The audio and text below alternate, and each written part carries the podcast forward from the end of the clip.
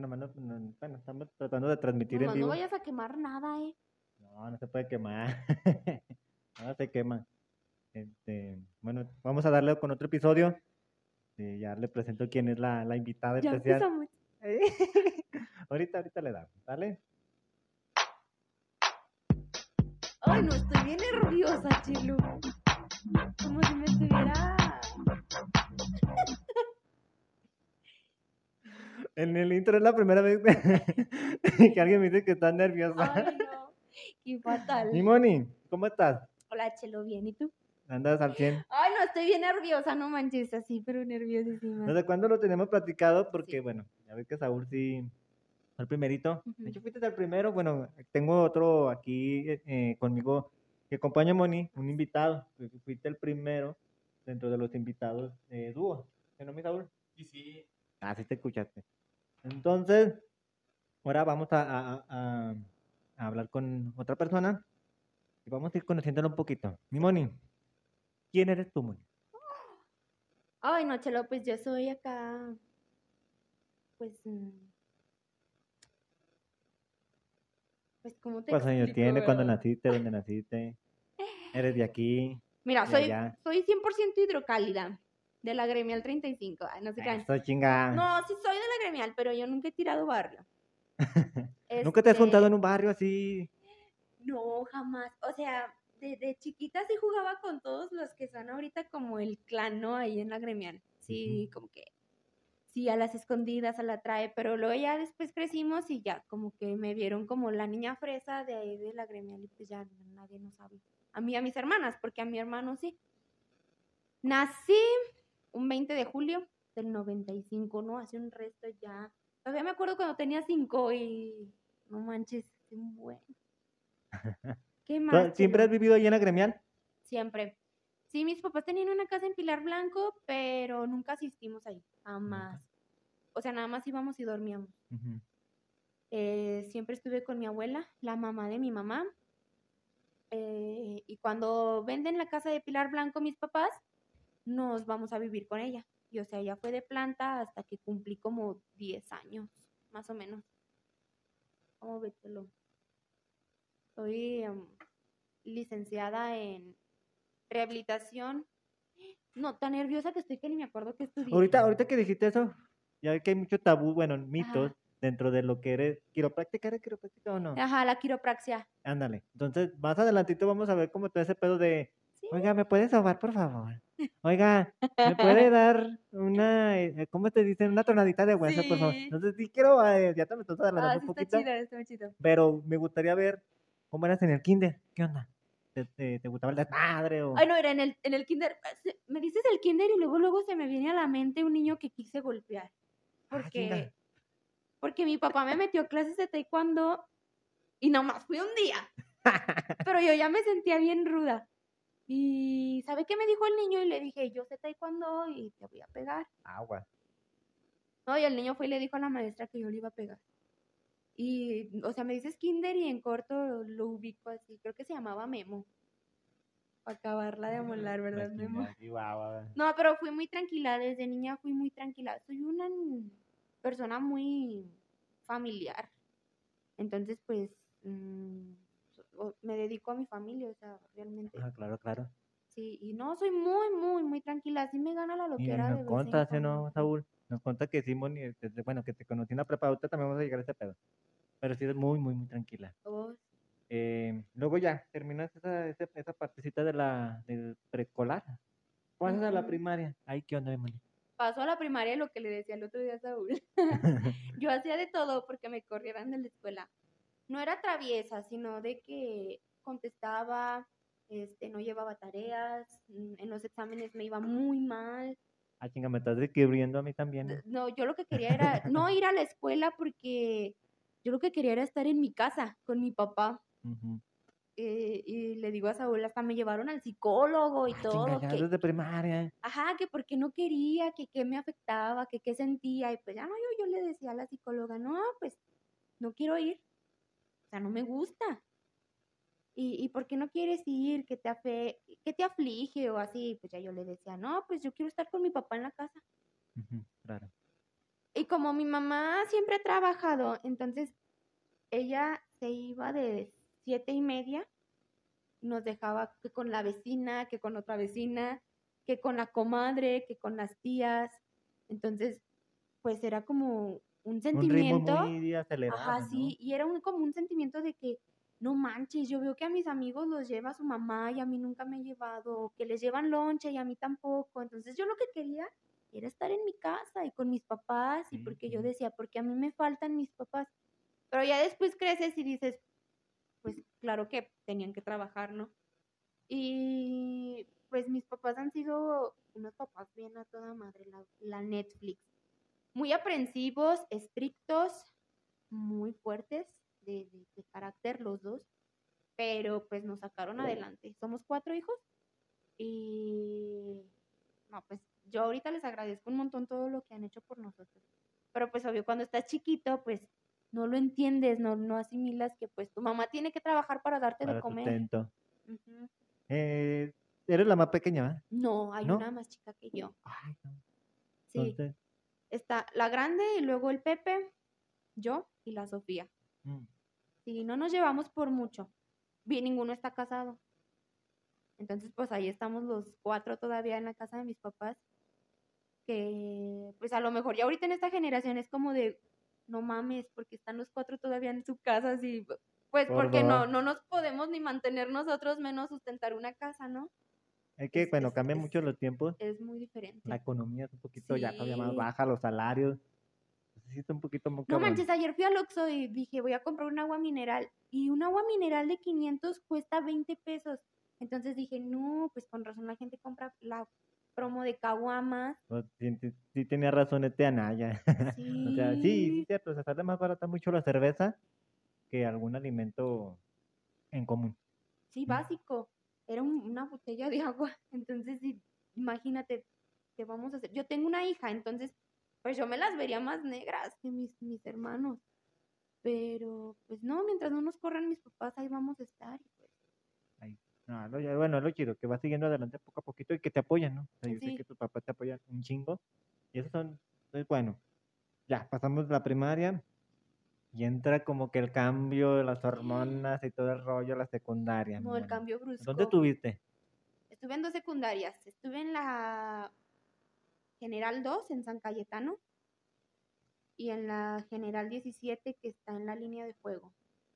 De la 2 me fui porque me hacían bullying, machín. Y yo siempre he sido bien inocente. Bueno, era muy ¿Estabas en la tarde o en la mañana? En la tarde. No, pues eso no es cabrón. No, y un resto de cholos, acá bien machín y, y de morras acá bien tumbadas. Y pues yo venía de mi familia, ¿verdad? O sea, yo de, de familia así como de, pues, ay, un brinquito.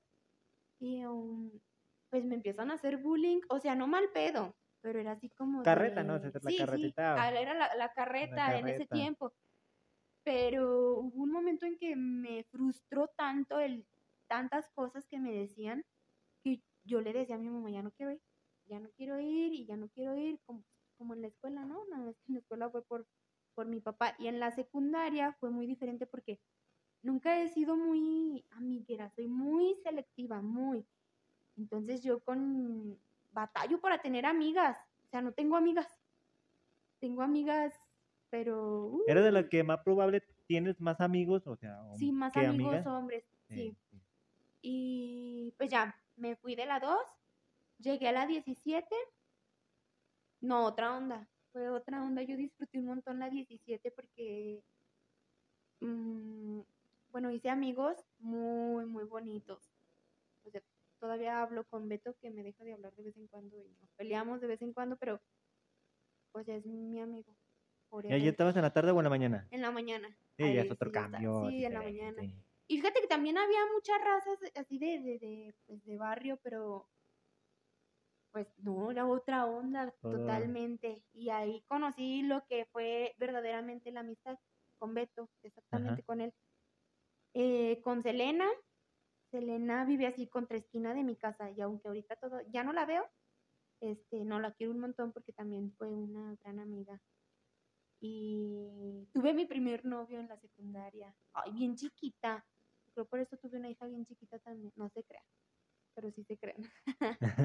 y de ahí, pues ya. fui muy feliz en la 17. De ahí no hubo algún profe sí. va- Vamos a empezar por el mamón, cagapalos.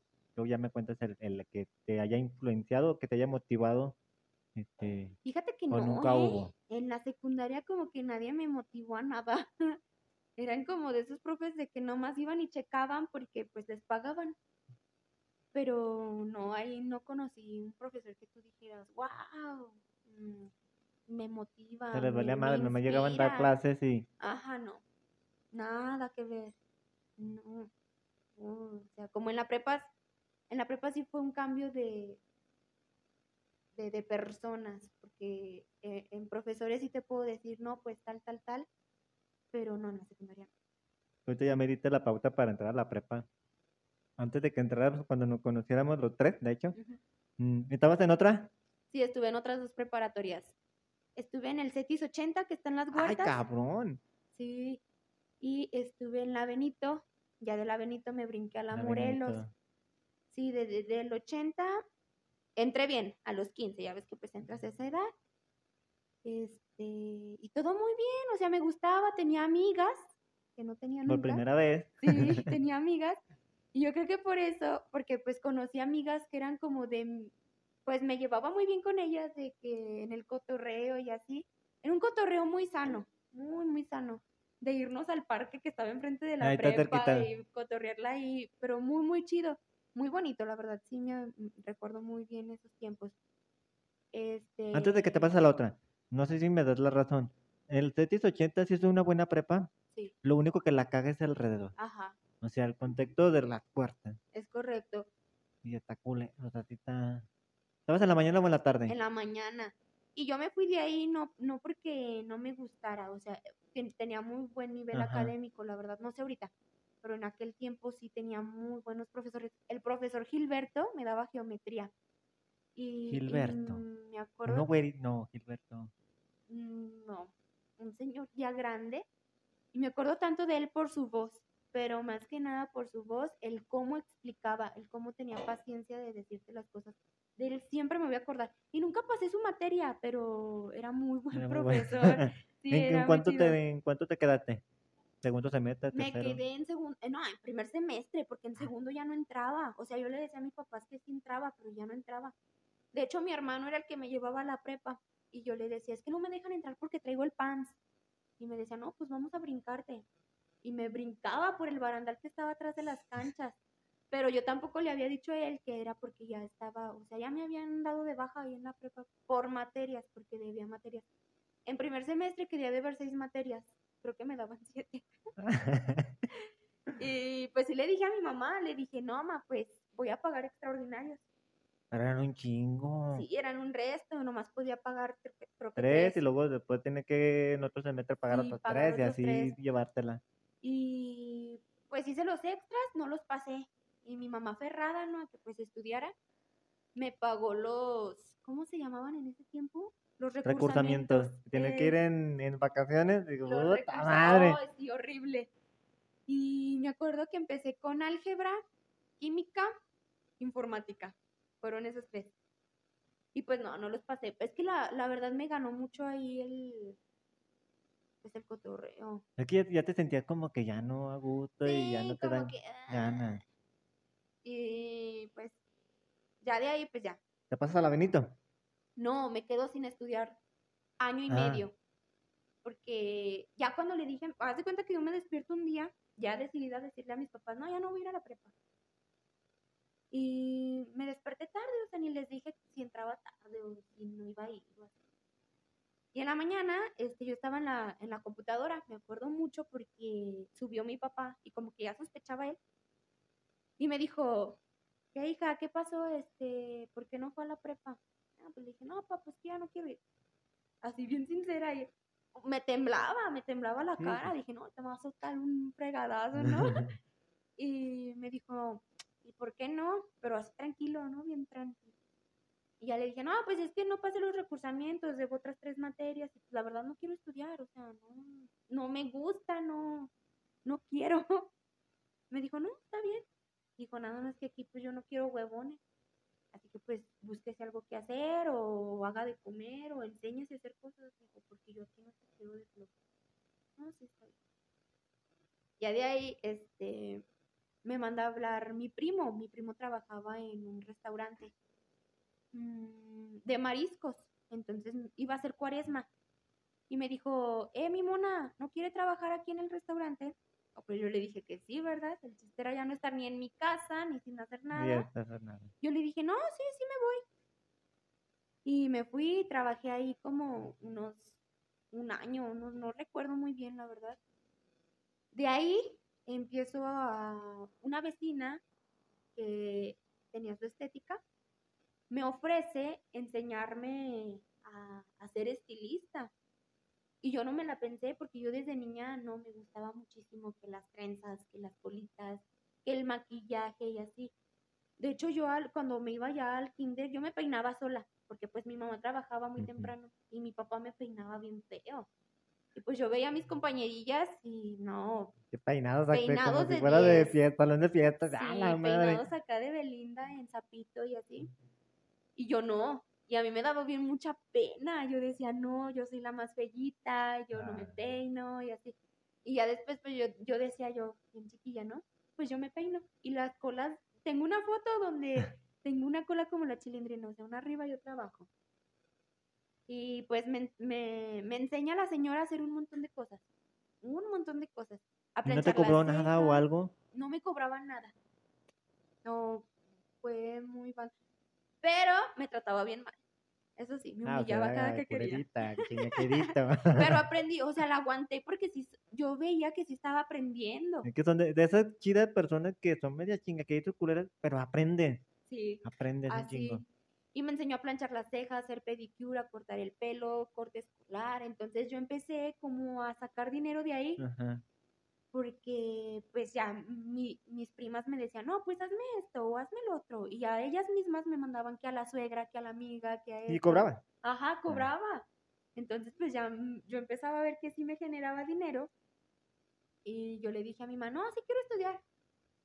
Le dije, porque pues, este, quiero hacer algo, o sea, quiero estudiar la prepa y después hacer como una licenciatura en cosmetología. Y ya me dijo, no, está bien. Hice examen en el CECITEA Ferrocarriles, Ey. no quedé. Ay, no, es que soy mala para eso de los exámenes. Entonces, este, fue en el único donde saqué ficha esa vez. Y mi mamá me dijo, no, pues ya vete a una de paga, porque pues ya que pierdas otro año, ya no.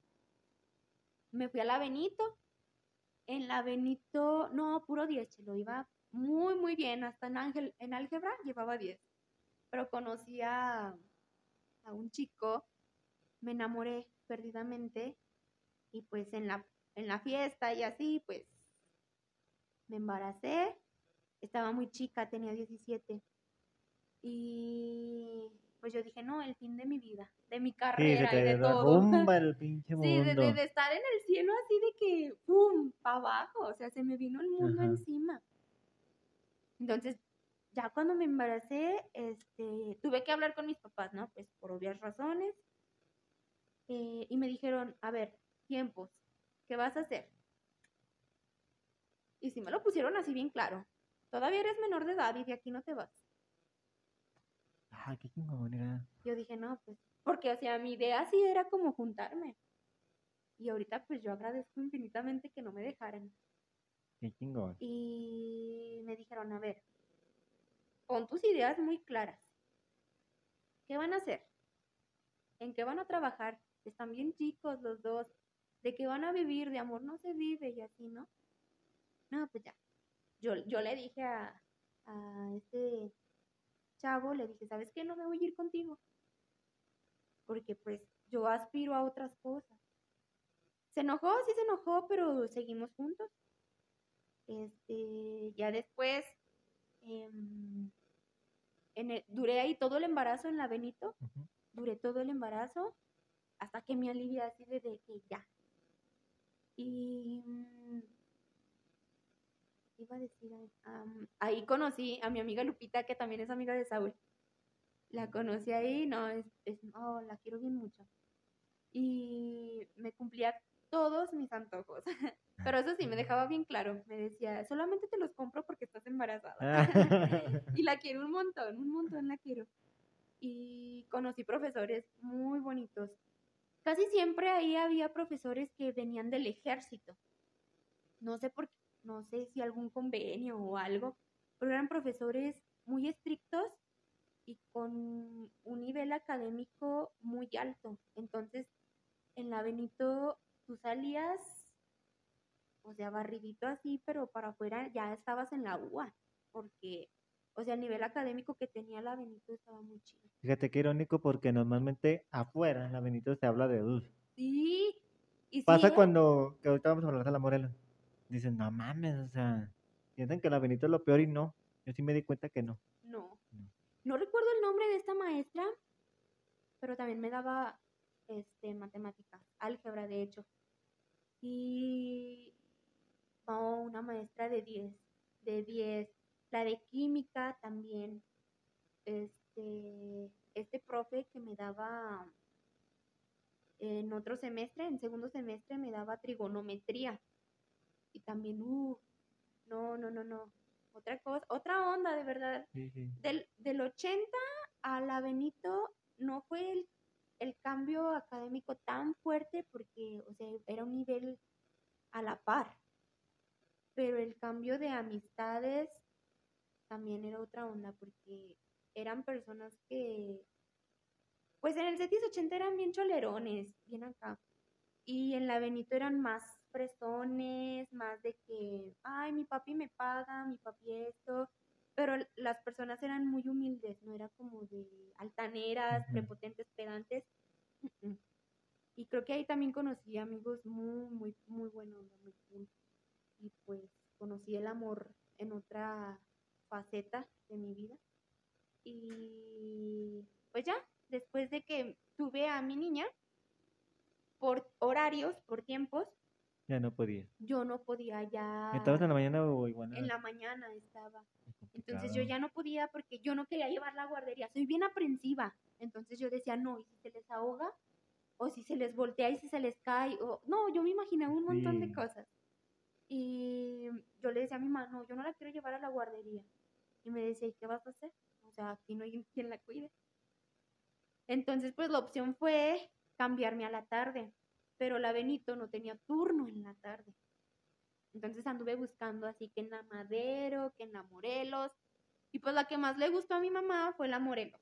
No sé qué le vio, pero le gustó la Morelos. Y aparte de que económico. Ajá, estaba muy económica. económica. Muy, muy, muchísimo más que la Benito.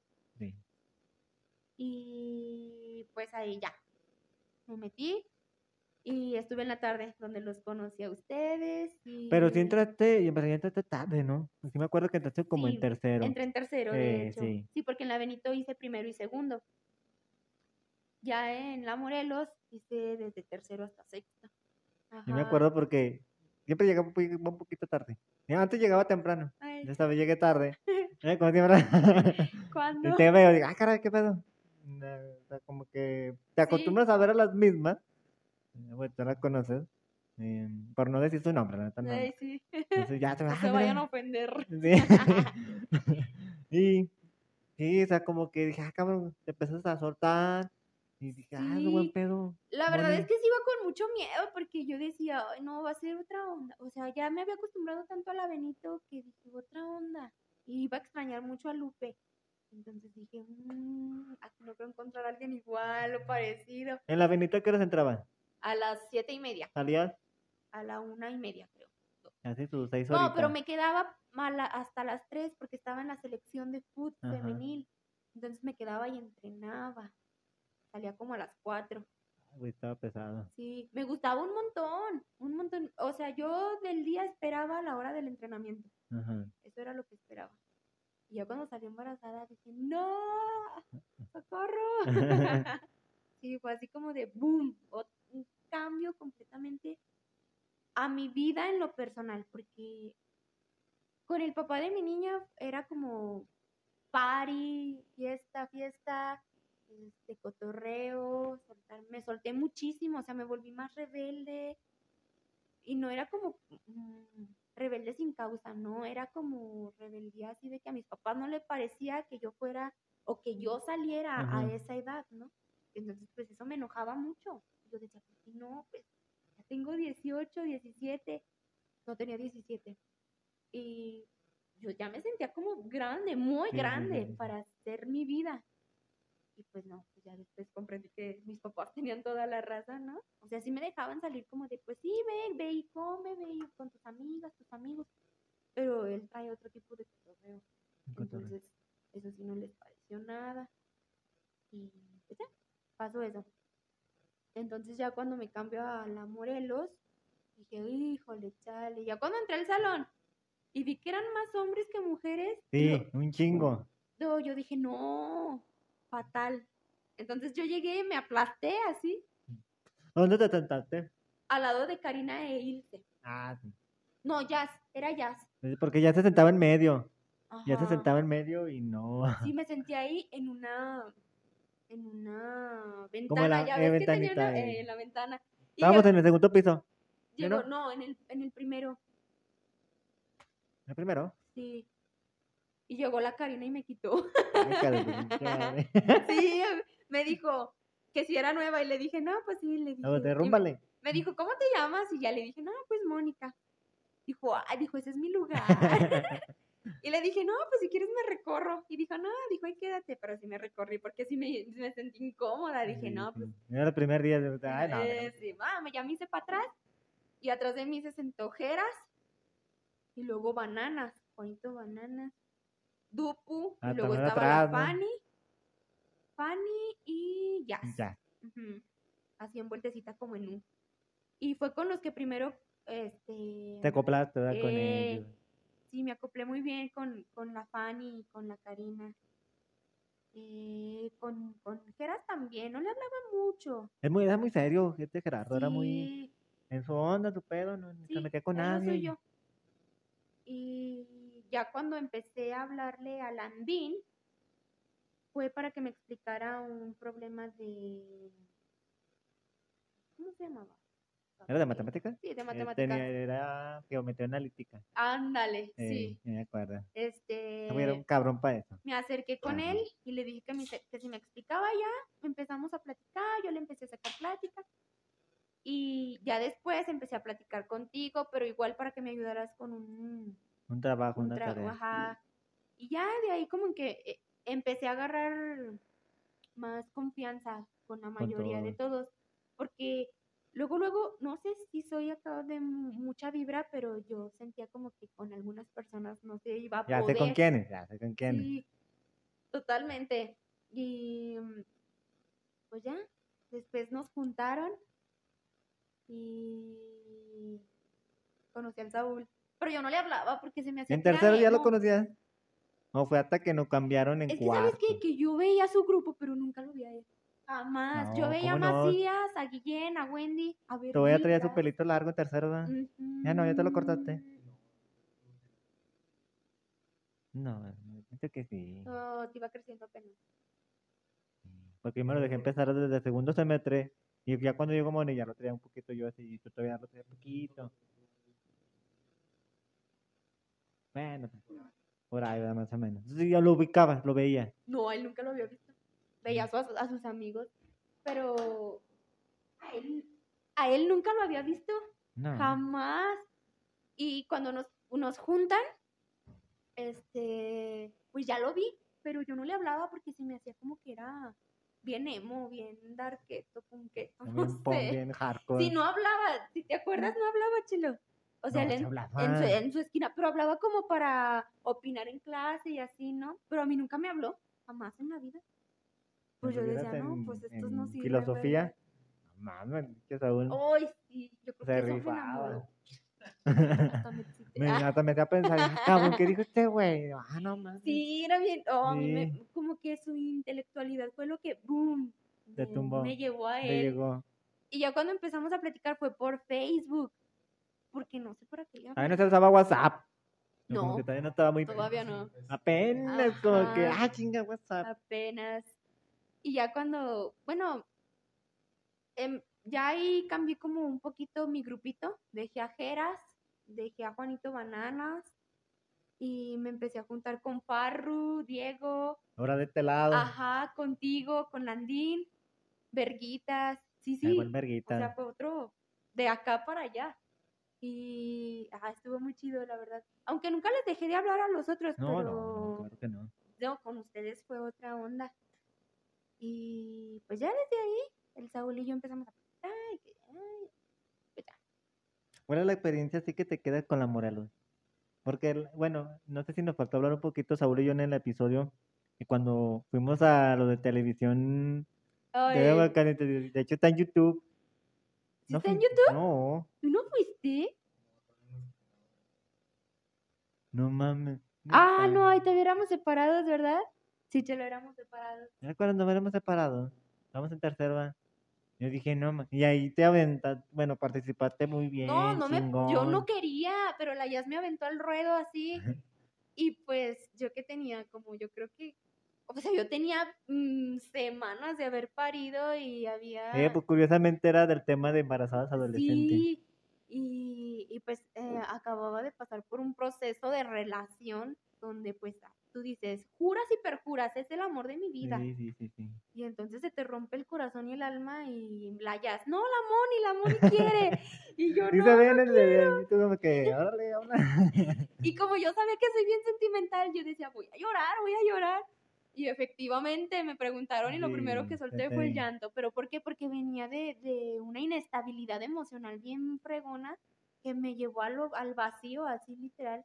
Pero soltarlo ahí sí te ayudó, ¿no? O sea, siento que sí como que soltaste y pum, te vi que... que Y luego aparte, ¿sabes que Como que todavía muchos en el salón no sabían que yo era madre. no, madre no soltera, aparte. Entonces yo decía, no, ver, y si se burlan de mí, y si me hacen comentarios así como de no manches y así. Entonces yo decía, y si suelto la sopa, no, no, mis papás me han enseñado a que los amigos se seleccionan, a que no se confía en cualquier persona. Sí, Entonces sí. yo decía, le voy a sacar lo más íntimo de mí ahorita en este momento de mi vida. Y no, lo primero que hice fue soltar el llanto. Y- pero sí, sí, como que me sirvió, me liberé, porque entonces sí como que la noticia de soy mamá, soy mamá soltera, estudio, este, hago pedicures y todo eso, ¿no? Sí, se siente chingón. Pues en ese tiempo, no creas, me, Bueno, me estaba para- llevando la fregada. Sí, sí, sí, sí, sí.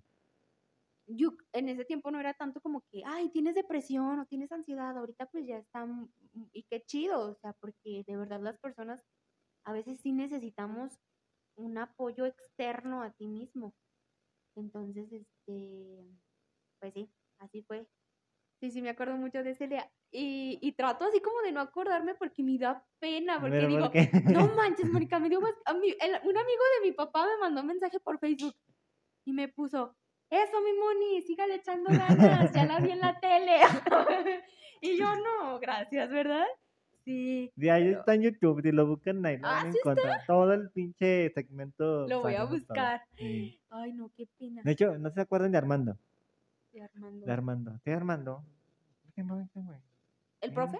Eh, uno que era del DF. Ah, ya. ¿Se El llamaba Armando? que No, ¿cómo?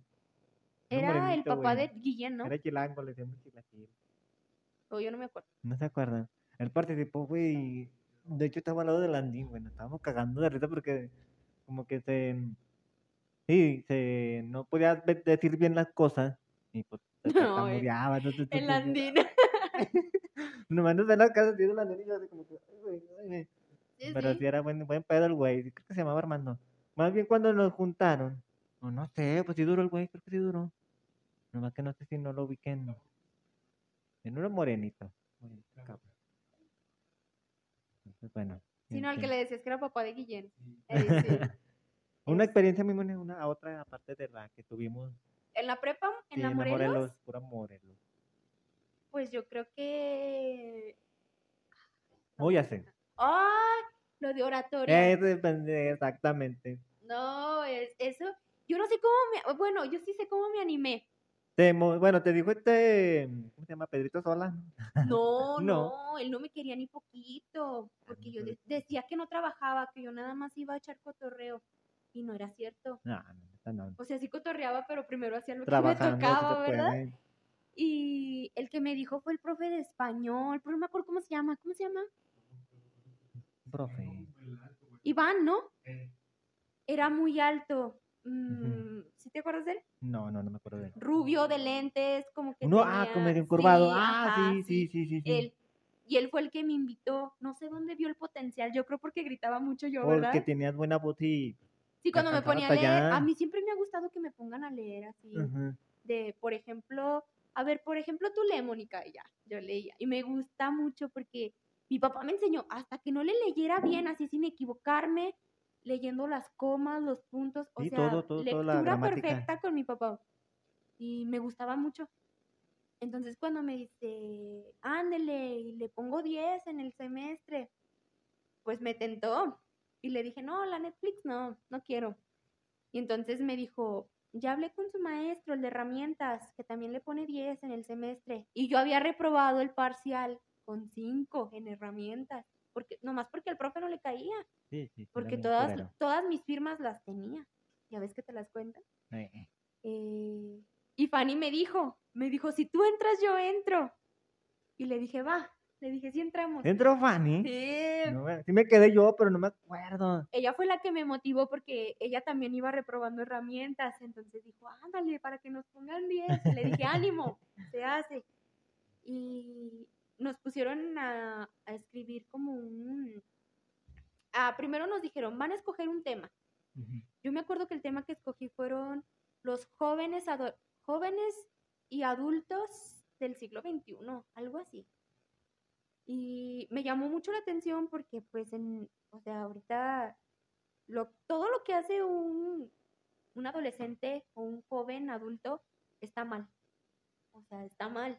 Que porque sale de fiesta, porque tomas, porque fumas, que porque quieres un skate park, que porque te sales a la calle. Todo Porque está mal, todo está mal. Entonces, este, yo dije, voy a escoger este. Y cuando me ponen a escribir así como a redactar, a yo misma Apropiarte del tema, ¿no? Como lo hice sola. Y eso fue lo que más mm, le gustó al profesor de herramientas, Ajá. porque sí me dijo, ¿quién te ayudó? Le dije, nadie, yo sola. Y me dijo, bueno. Ah, pero cuando le dijeron que nosotras íbamos a ser las elegidas, no, se desilusionó. Dijo, no, me van a dejar en ridículo. O sea, ¿qué, ¿quién más, güey? Me va a dar vergüenza. Este, lo van a hacer bien mal. O sea, no, nos dijo de todo, pero a Fanny y a mí, pues, culero. nos valió, la verdad nos valió. Entonces, este, cuando ve que teníamos potencial, este, pues em- le, le empezó a entrar así como de, mañana te quiero aquí antes de tal hora para ensayar, mañana te quiero aquí para ensayar. Y cuando fueron las semifinales, o sea, se cuenta que éramos un montón de la me acuerdo porque los, la sacaban a las dos. Y, éramos un montón y me decía, es que tú te, te vas a echar a todos te- y vas a Sí, poco a ganar y no sé qué, y sabe qué. No, pues yo me, me volaba bien machina, Ujú. porque yo nunca lo había hecho, era una experiencia nueva para mí. Entonces cuando eh, fue la semifinal, me acuerdo que estaba bien nerviosa porque no me lo sabía, o sea, lo tenía que leer y el chiste ahí era no leerlo. Y me acuerdo que el profe hasta me decía cómo moverme, cómo expresarme, Los cómo ademanes. decirlo, ajá, todo, todo. Y me acuerdo que le eché bien muchas ganas en la semifinal y quedé para competir ya en ¿A la eh, final? ajá, Sí. o sea, ya para irme a la competencia que iba a ser, creo que por un aniversario, ¿no? De la prepa. Sí, fue universidad ahí mismo en la escuela. Ajá. Y el que ganara, o sea, esa competencia se iba a concursar estatalmente. Y cuando me dicen, no, pues sí quedaste. Yo, yo dije, era como si hubiera quedado en Harvard, la neta. Me emocioné mucho Sí, porque yo dije, o sea, les gusta los- lo que estoy haciendo. Y yo me sentía bien emocionada, ¿no? De, de decir y de expresar todo lo que yo sentía y hablar por los demás. Eso fue como que lo que más me gustó. Entonces, cuando yo se los leí a ustedes, bueno, no se los leí, se los dije a ustedes en el salón y todos estaban así como de, no manches. Yo dije, o están así porque está bien chido o están así porque de la neta no la hago. No. Y ya, pues, el Saúl estuvo así como de, no, es que qué chido y que sabe qué, lo haces muy bien y que no sé qué.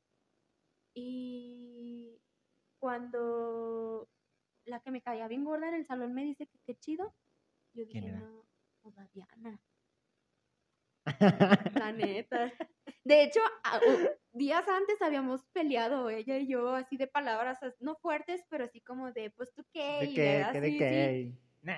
Y, y sí se tuvo que meter en de matemáticas, ¿no? Como que nos dijo, a ver, ya, apláquense. Ya, pero sí me quedé con el coraje, uno de gordito. anchoncito, Sí, eh, él. que era, que era el esposo de la de la... Ay, Y se acercó conmigo y me dijo, no se enoje, no le haga caso, no, no, no, no juegue a dice, hay personas que pues, pues acá, aguantan y hay otras que corta no. acá. Ajá. Y dije, no, está bien. Entonces cuando eso. ella se acerca conmigo y me dice que qué chido, yo dije, no, a huevo, ¿verdad? Sí voy a ganar. y es que, ¿sabes qué? Que había una chica, de hecho eran dos y eran hermanas, que ya habían concursado y que Eso eran, es lo las, que te iba a decir después, pero dale, dale, dale, dale. eran, las favor- eran las favoritas y siempre fueron las y una favoritas. fa- muy favorita de la pinche directora.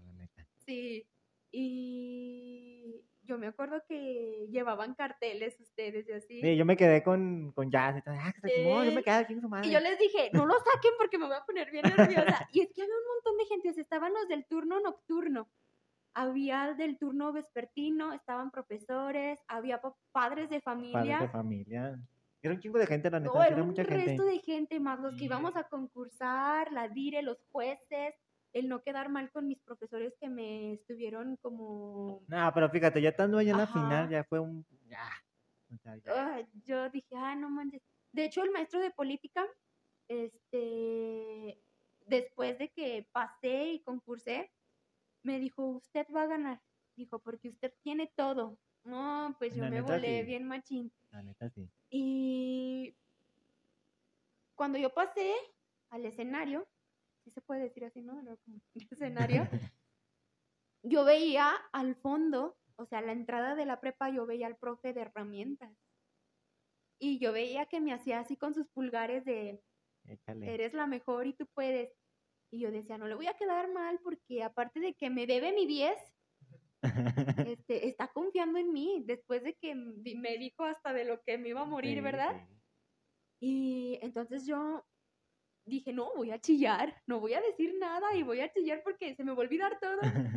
Y entonces, este, cuando lo veo a él, dije, a huevo, que puedo. Y habían pasado otros, entonces, si te fijas, yo hablo muy fuerte, siempre he hablado Sí. muy fuerte. Hasta mi papá me dice que ya, o sea, ya le reventé los oídos y no sé qué. Y, y cuando yo escucho a la primera persona que pasa y la escucho con un tono de voz bajo, yo dije, ya gané.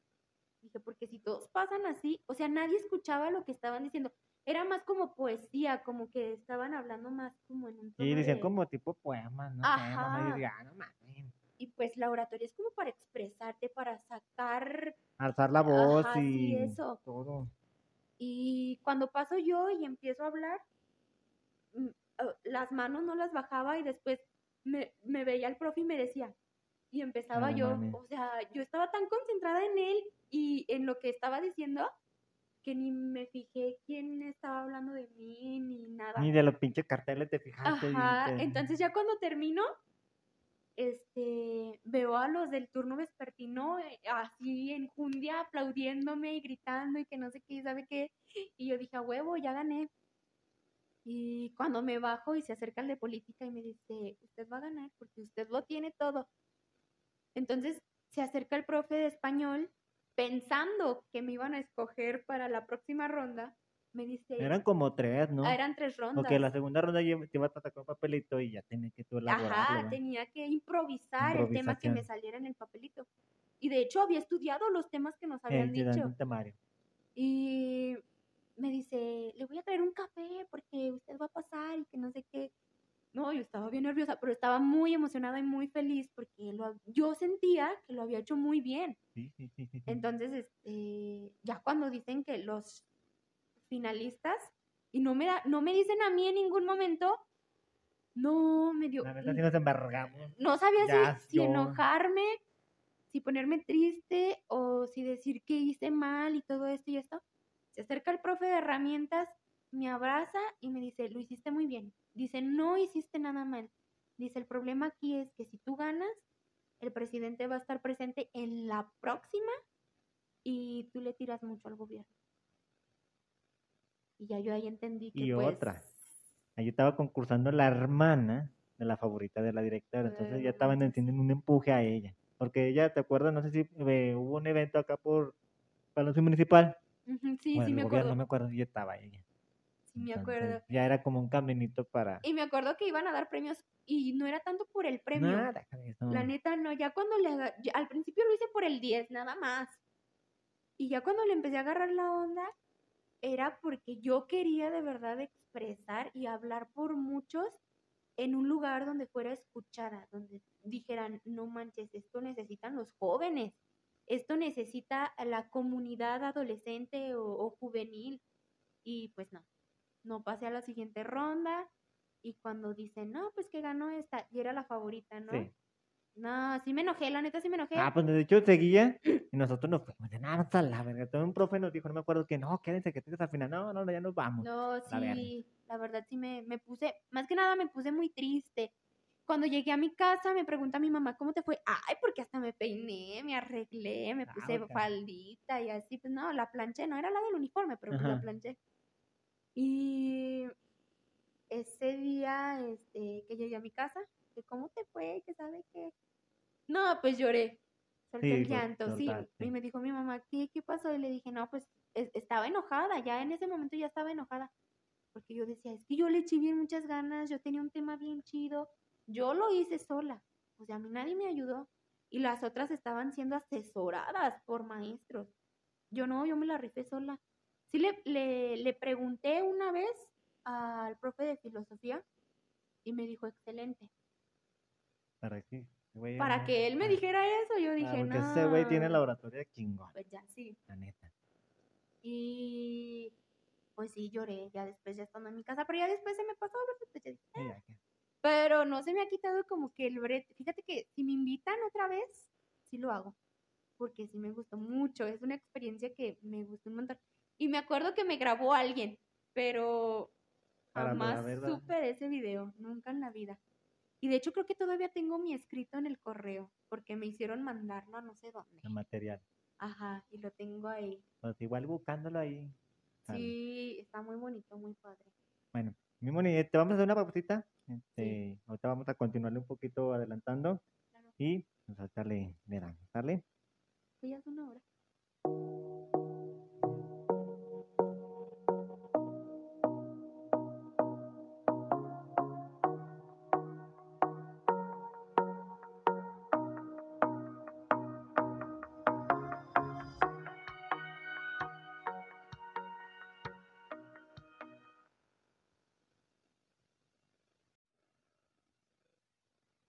Bueno, pues ya nos quedamos una pausita. La neta para ir a miar, porque neta soy una pinche. Estoy bien mión, la neta soy bien. Ah, yo también. Entonces, mi Moni, nos quedamos en que, pues, lastimosamente no fuiste seleccionada para el siguiente nivel, pero coincidieron todos los maestros y tanto como tus compas, amigos. Yo creo que esa fue mi, mi mayor satisfacción. Sí, El darle gusto a los maestros, a ustedes, a mí misma. Tú primero, mismo. sí. Ajá. Y ya con mi 10 en español y, y herramientas. Porque me puso 10 así en todos Yo los la sufrí, parciales. güey, yo la sufrí esa vez. Fue para el tercer trimestre, Oh, no tercero. manches. Me faltaban como 10 firmas o 15 firmas, y eran cuántas. y "Hijo de su Sí. puta madre". Hasta que cuando ya vi mi 10, porque ya me dijo el profe, ya ni haga nada, ya tiene 10. A huevo, yo nomás Ya te y la llevaste en la. Sí, ya nomás y me Y sentaba. sí, la de acá. Y acá, nosotros acá, "Ay, verga, ¿cómo es esta pinche mamada? Así Pero es. sí. Simón, y luego, pues, nos graduamos, ¿verdad? Nos, nos- Sí, pues ¿Te ya. acuerdas o nos no? graduamos. Fíjate que sí me dio mucho sentimiento porque, bueno, soy bien chillona, ¿verdad? Y de todo lloro. Pero mm, me quedé con personas bien bonitas. O sea, de no, verdad. no te dio como la... A mí me dio depresión Sí, que, que terminas algo, como que te quedaste con ganas. post-prepa, te digo. pro- prepa, yo sí llamo, porque te- tuve dos depresiones, post prepa Y y pre- post universidad. Ah, sí. Entonces, esa post prepa, ya te decía, güey, nos íbamos a la, a la, al encino, nos dormíamos. Querían vivir ahí. Neta, literal, no, de hecho, hasta la ah, una casa aquí está chido, bueno, esta yo sí jalo, güey, pero pues éramos, yo ni trabajaba. ah, sí pagamos la renta, en la madre, güey, yo no puedo. Pero sí, no, te daba esa... Sí, y pues mm, sí me daba como la depre de repente. porque extrañaba a la Fanny. Fanny. Al Saúl, pues lo veía a diario y de repente, boom, ya no te voy a ver porque voy a entrar a la universidad en la Sí. tarde. Y extrañaba a Landín un montón, un montón. Todavía en ese tiempo contigo no era como tan fuerte el lazo, No, pero sí me acuerdo que tú, Landín, sí, no. pero después, este, y ahorita mi grupito pues es Fanny, tú y Saúl. Que claro, pues si, si alguien más se junta, bienvenido es y, y lo- los quiero a Pues todos. otra reunión, Ujú. este, meter al farro, bueno, sí puede, ¿verdad? que ya con su chiquito, pues ya está Sí, bien sí los cabrón. dejan, ¿verdad? A Landín, sí. eh, a Connie, pinche Connie siempre me acuerdo, siempre que te veo, pinche Connie. Macías, el Guillén. Ah, y el Guillén nunca puede. Le dice, Simón, "Ah, no me avisan, pues, y ya le avisamos y no, no Es que yo puedo". creo que por eso los dejamos de, de involucrar, porque nunca iban, o sea, de verdad. La única vez, no porque tú no fuiste, pues a lo mejor no podía. Cuando fuimos al concierto de, de Panteón, allá en la feria, que nos fuimos al Mickey, güey, entre tú, mm, el Farro. No mames, o sea, dos. Pero en la del festival de cultural, pues no los vi. Y me dijeron, estamos adelante. Digo, ay, yo estoy hasta puedo meter. Por esa vez fue la primera vez que todos salimos. Bueno, aparte de las casas de, de unos maestros, que se pusieron bien astrales. Por eso siempre hay que cuidar sus sillones. Pónganle bolsas a sus sillones, por favor, gente. Y no, pues ya. Es todo chelo de la prepa. Me quedé con, con muy bonitos recuerdos, con muy buenas personas, con maestros. Sí, fíjate que yo pensaba que. ah, no, Sheldon. yo Sheldon. lo veo bueno, no, no, lo veo diario, pero lo, lo veo. quiero bien mucho. Sí lo extraño. Eh, eh, eh, tiene un sarcasmo bien cabrón. es muy- tiene Sí, un humor oh, es bien chido, ¿verdad? Y ahora sí? que ya lo conozco como colega maestro, no sé, güey, trae otro pedo. Ah, pero El Ezequiel. no sé quién, el, el que era de química, fue física. Física, ¿verdad? Garibay. Ah, ese pinche. güey Otra onda. Es Dios. Yo sí le rezo, la neta. Todas las noches a Garibay. Ese güey es una chingonada. ¿Quién No, más? sí. La Victoria. Este, Fíjate que a quien también Era muy extraño, creativa. a me Memo. mucho. ¿A quién? Al Memo. Ah, Memo. Cuando nacía con las greñas, ¿verdad? pero ese era un amor. Ya cuando tuvo su hijo, ya, pásale rápido. Sí, cambió mucho. Sí. El de matemáticas. eh, Fernando también, el de matemáticas, Fernando. era muy cool. Lo único que no me caía era la de biología o no sé quién. Biología te hacía unos proyectos de no mames. O sea, La de artes también me gustaba mucho. O sea, es lo que decíamos de la Benito, pues, el nivel académico mm, mm, por fuera lo, lo, lo, ¿cómo se dirá? lo manchaban, dicen que pasa. Y en todas las prepas pasan Lo eso. difaman. Difaman. Y no, o sea, yo que estuve en tantísimas, te puedo decir, las tres en las que estuve, si tú vas a estudiar y el profe va a enseñarte, con eso tienes. Eso es lo que tiene la Morelos, que si tú te acercabas y el maestro te dice, ah, venga, es Simón. Si no te acercas, pues te va a decir, no, pues no quiero o algo, o a lo mejor traes pedo, pero esa la, la Morelos sí, no mames. O sea, no. Yo fui muy feliz en las tres. Y con las tres aprendí mucho. Y Moni, pasamos de la prepa, ¿y qué carrera empezabas a, o eh, ibas a irte el caminito a qué estudiar? Yo tenía la idea de cosmetología, ¿Ya la traías? sí, desde niña. Pero no, ¿sí hay o no? Sí hay en la, en la CUAU. Mm, No, ¿cuándo? bien cara, ¿verdad? Jamás, no. Mis papás me dijeron, sabes que no podemos. Está muy cara. Y yo dije, hay algo relacionado a la salud, hago, hago- hago examen en la UA y escogí medicina. Me gusta mucho lo que tenga que ver salud. con... Ajá. Hago el examen, me dicen, no, no quedaste la, la Netflix, no eres apta, ¿verdad? Ah. Y fíjate que no me dio para abajo porque yo dije, No es la uva, o sea, si tú sabes. eh, no pasa nada, o sea, nomás porque es la UA. ujú. pero pues no, no pasa nada, la vida sigue. Entonces le digo a mi mamá, ¿sabes qué no? Me pongo a trabajar porque mi niña pues ya necesitaba otro tipo de, de gastos. Yo veía como a mis papás como muy gastados, muy, este, de que tenían a no dos hijas en la prepa, eh, tenían que solventar, este, los gastos de mi hija, porque pues para ese entonces yo ya va era mamá soltera, entonces sin trabajo, sin esto y sin lo otro. Yo decía, no, ya me pongo a trabajar, me pongo a trabajar, no se preocupen, yo ya quiero solventar a Marley. Y me la volvieron a poner bien fácil. cualquier trabajo que agarres ahorita no vas a ganar más de Eso sí es cierto. 800, 900 pesos a la semana. Y yo dije, no, pues, ¿qué voy a hacer con ese dinero? Nada. Entonces empecé a ver enfermería. Enfermería en la UNEA, enfermería en la Asunción, un montón de universidades que fui a ver y en ninguna dije, aquí me quedo. No, no me ganó. Entonces, una, un amigo de la familia dice, ah, yo voy a estudiar terapia física. Y yo lo relacioné inmediatamente con el teletón.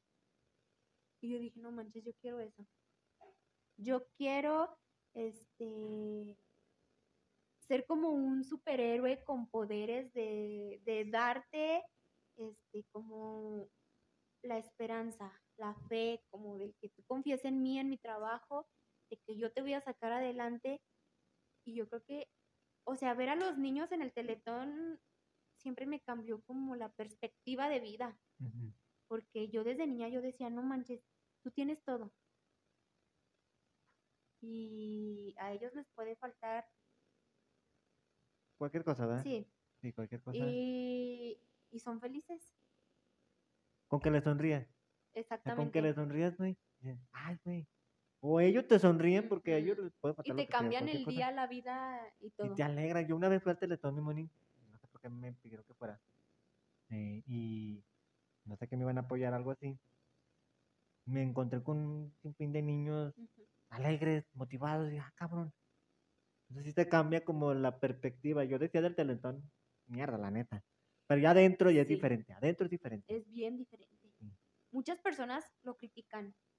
Y que porque, porque tantos millones, que porque esto, que porque el otro. El Teletón es mm, un área de salud equipadísima. Es de primer equipadísima. nivel, ¿eh? La neta. Cuando yo empecé a estudiar terapia y el profe me dijo, este aparato cuesta 10 mil pesos, un aparato mini. O sea, y tú no te imaginas lo que cuestan lo- los que están en el teletón. Cuestan hasta... mi- Milada. No, no, millones de pesos. Y entonces yo empecé ahí a relacionar como el teletón otra onda, como el de que sí ayudan a las personas, porque sí les han de cobrar una cuota, pero es por mantenimiento. ¿Estás de acuerdo que cualquier material que ocupes tú Y necesita mantenimiento, necesita relleno, necesita esto?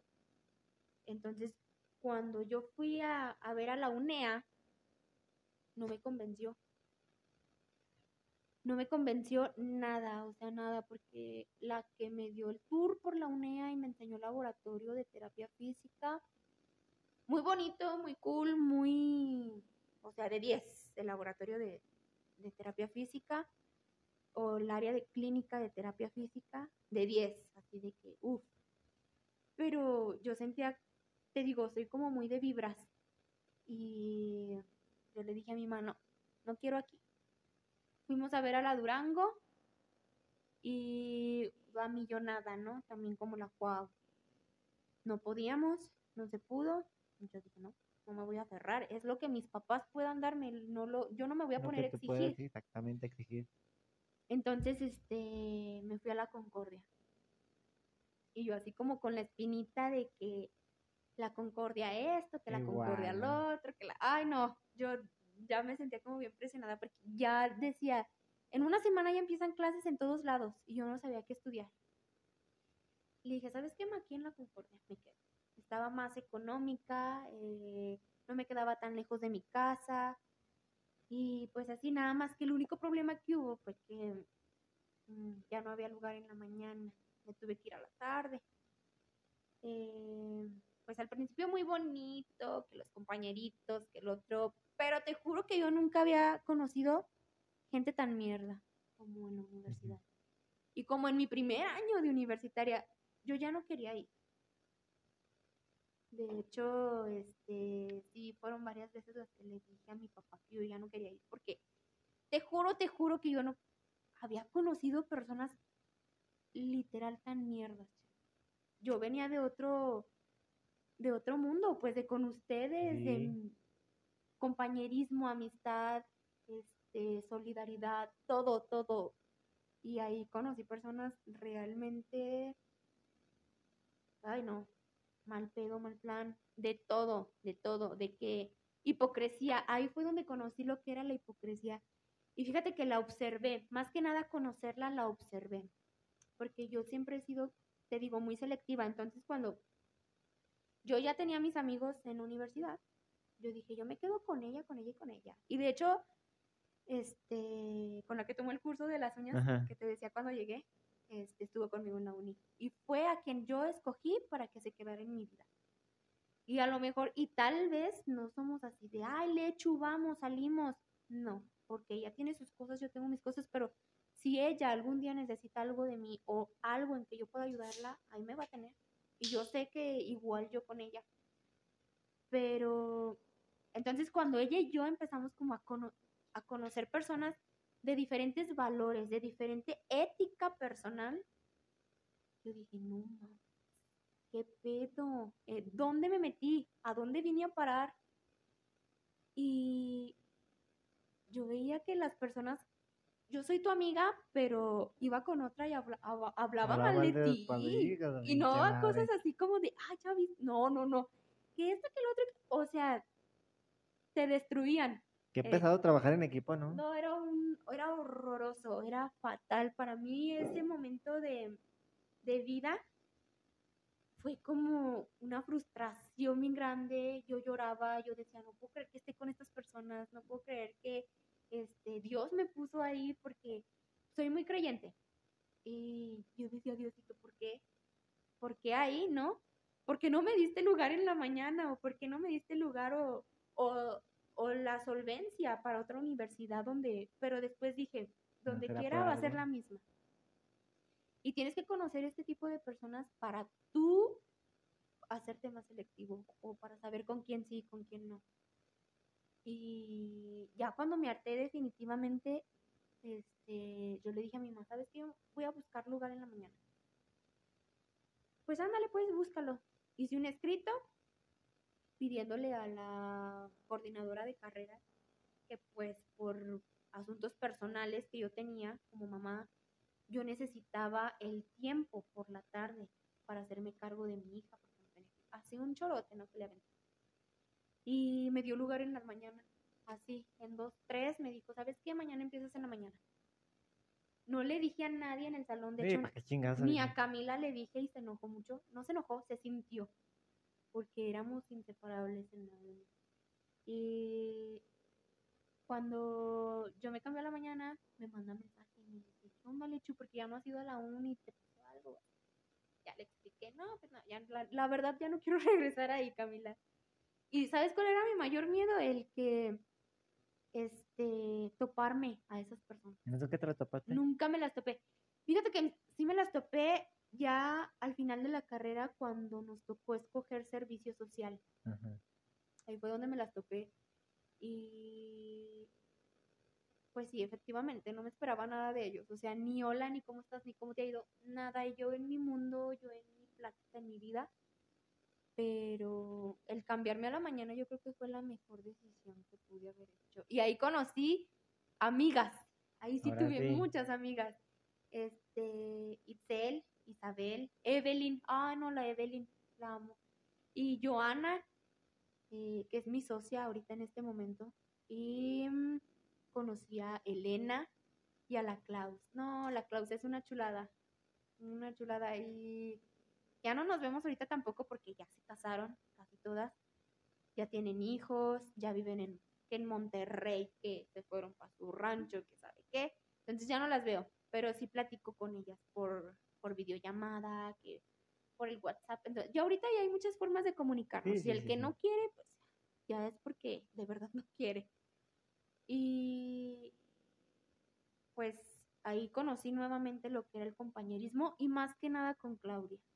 O sea, Claudia fue mi, mi pareja de, de universidad y, y la amo mucho. Y ahorita no nos hablamos casi tampoco, pero pues aquí estoy. Yo sé que ella ya y estamos bien y mientras estemos bien y estemos felices ambas, pues yo creo que estamos mm, separadas, pero cuando alguien necesita de ti, pues ahí vas a estar. Oye, y el ambiente ahí de la Concordia, porque yo también empezaba más una vez meterme. Acá Saúl también está en la Concordia, tal vez en la tarde, ¿no?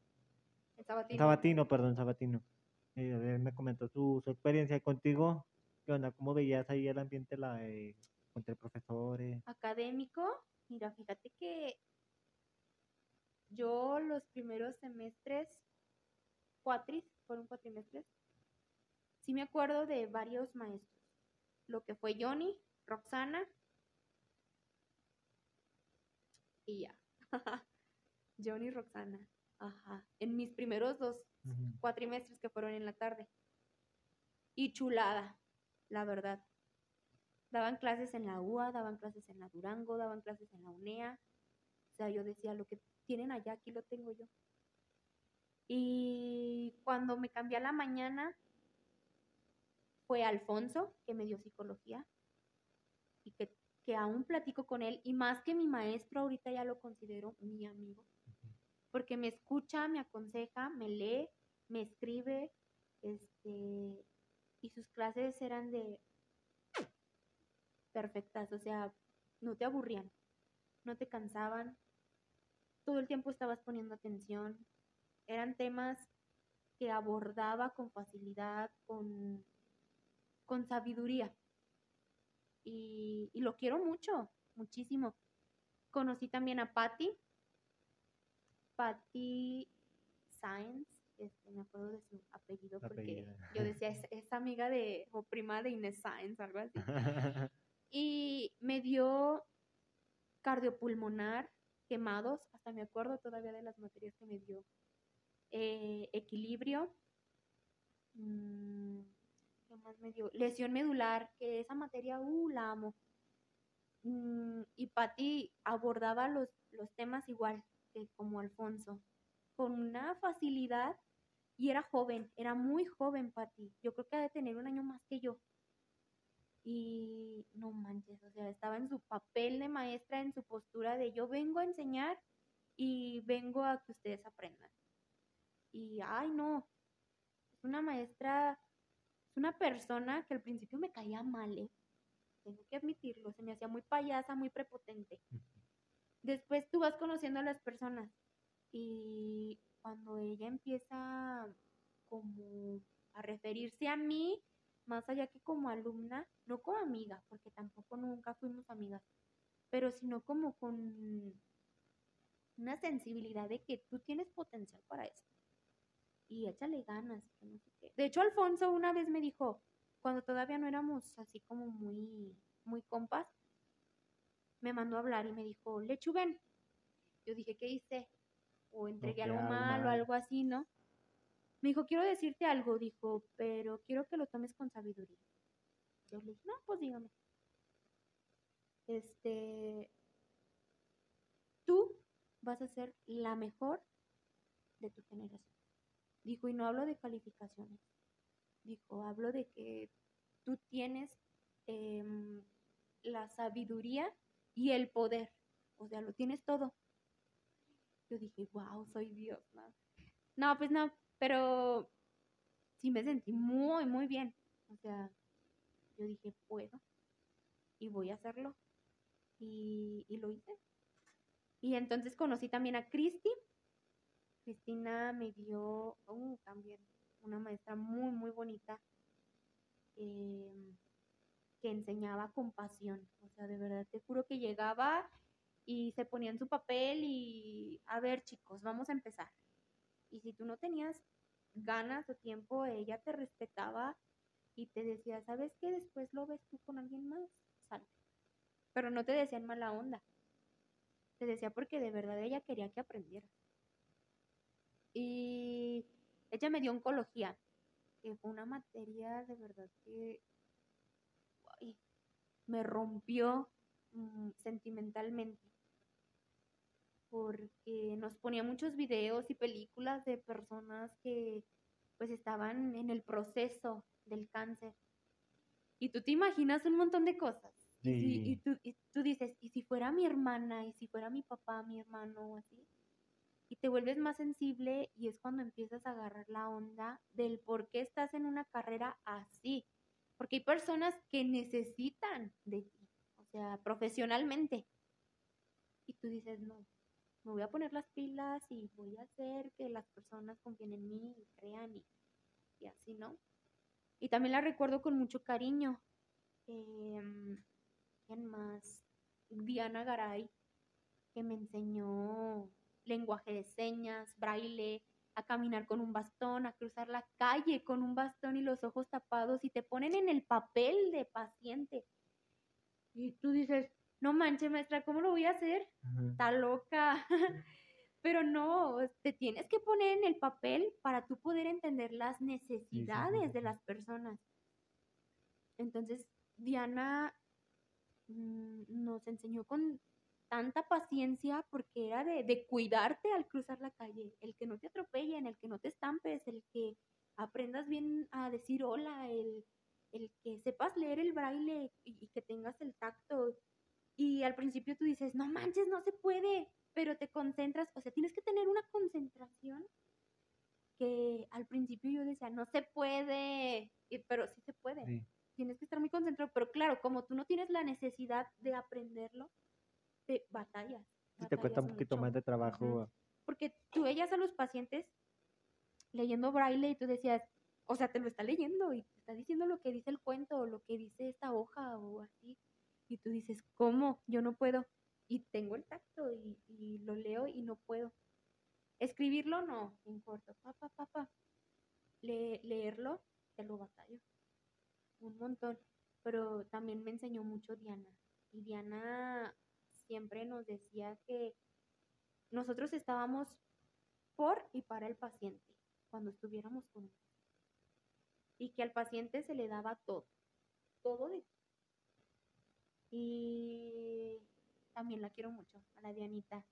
En la uni sí tuve muchos profesores que, que quiero un montón. Ay, Juanfra, Juanfra, el profe que me dio eh, primeros auxilios, porque claro, tienes que saber eh, primeros auxilios, enfermería, me dio, no recuerdo otra materia, eh, pero también es, fue una, es una persona que, o sea, se dedica a lo que le gusta. Él era médico, es médico, y él optó por la docencia y lo hacía muy bien, lo hace muy bien, supongo que sigue de docente y mis respetos y mis aplausos para todos ellos, porque chulada, o sea, de verdad, yo nunca me aburrí en sus clases, en sus materias, jamás. Y yo de la uni siento que aprendí muchísimo, tanto personal como profesionalmente. Y ya cuando tuve que escoger plaza para servicio social, fue donde me topé a los de la tarde y yo recuerdo que Diana este, en la tarde se portó muy bien conmigo, pero por seguir la, la onda de, del cotorreo y así, pues sí, ella optó por irse con aquella banda. Yo nunca me enojé con ella, yo siempre la quise, este, la quiero un montón porque ahorita ya es mi amiguísimo otra vez. Este, ya por, era por promedios, yo estaba en los 8.7. 8.7, ya me tocó pasar. Diana iba atrás de mí. Ya no había plazas, o sea, ya estaban en San Juan, en La Chona. ya bien retirados. Ya eran más rancherías. Y quedaba DIF, VR de mm, Jesús María. Y se me hacía, ah, no, lejísimos. Entonces volteó con Diana y le dije, vámonos a VR. Y voltea y como que se saca de onda porque le dirigí la palabra, ¿no? Como que de haber dicho a Chislechu que trae, ¿verdad? Sí si ni me quiere. Pero no, yo nunca me enojé con ella, la verdad no. Eh, pues yo sé respetar. Sé, soy muy neutra. No me meto con nadie. Entonces, cuando le digo, vámonos a VR de DIF, me dice, sale, vámonos. Ya, me fui a VR de, eh, de Jesús María. Y fui muy feliz también ahí, porque ya era otro plano de vida profesional. Ahí tenías pacientes de todo, neurológicos, oncológicos, deportistas, eh, desde un desgarre, amputados, geriátricos, pediátricos, o sea, tenías de todo. Y ahí aprendiste hasta lo que no aprendiste en las prácticas o en la, o en la misma En plática de la teoría de los profes. Ajá. Y ahí tienes que machetearle machín, porque o si no sabes, se te va. Se te va machín. Y em, cuando llegan las practicantes a VR, porque pues de servicio social éramos muy poquitas.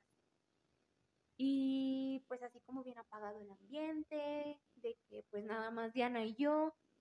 Y cuando llegan las de práctica, no, otra onda.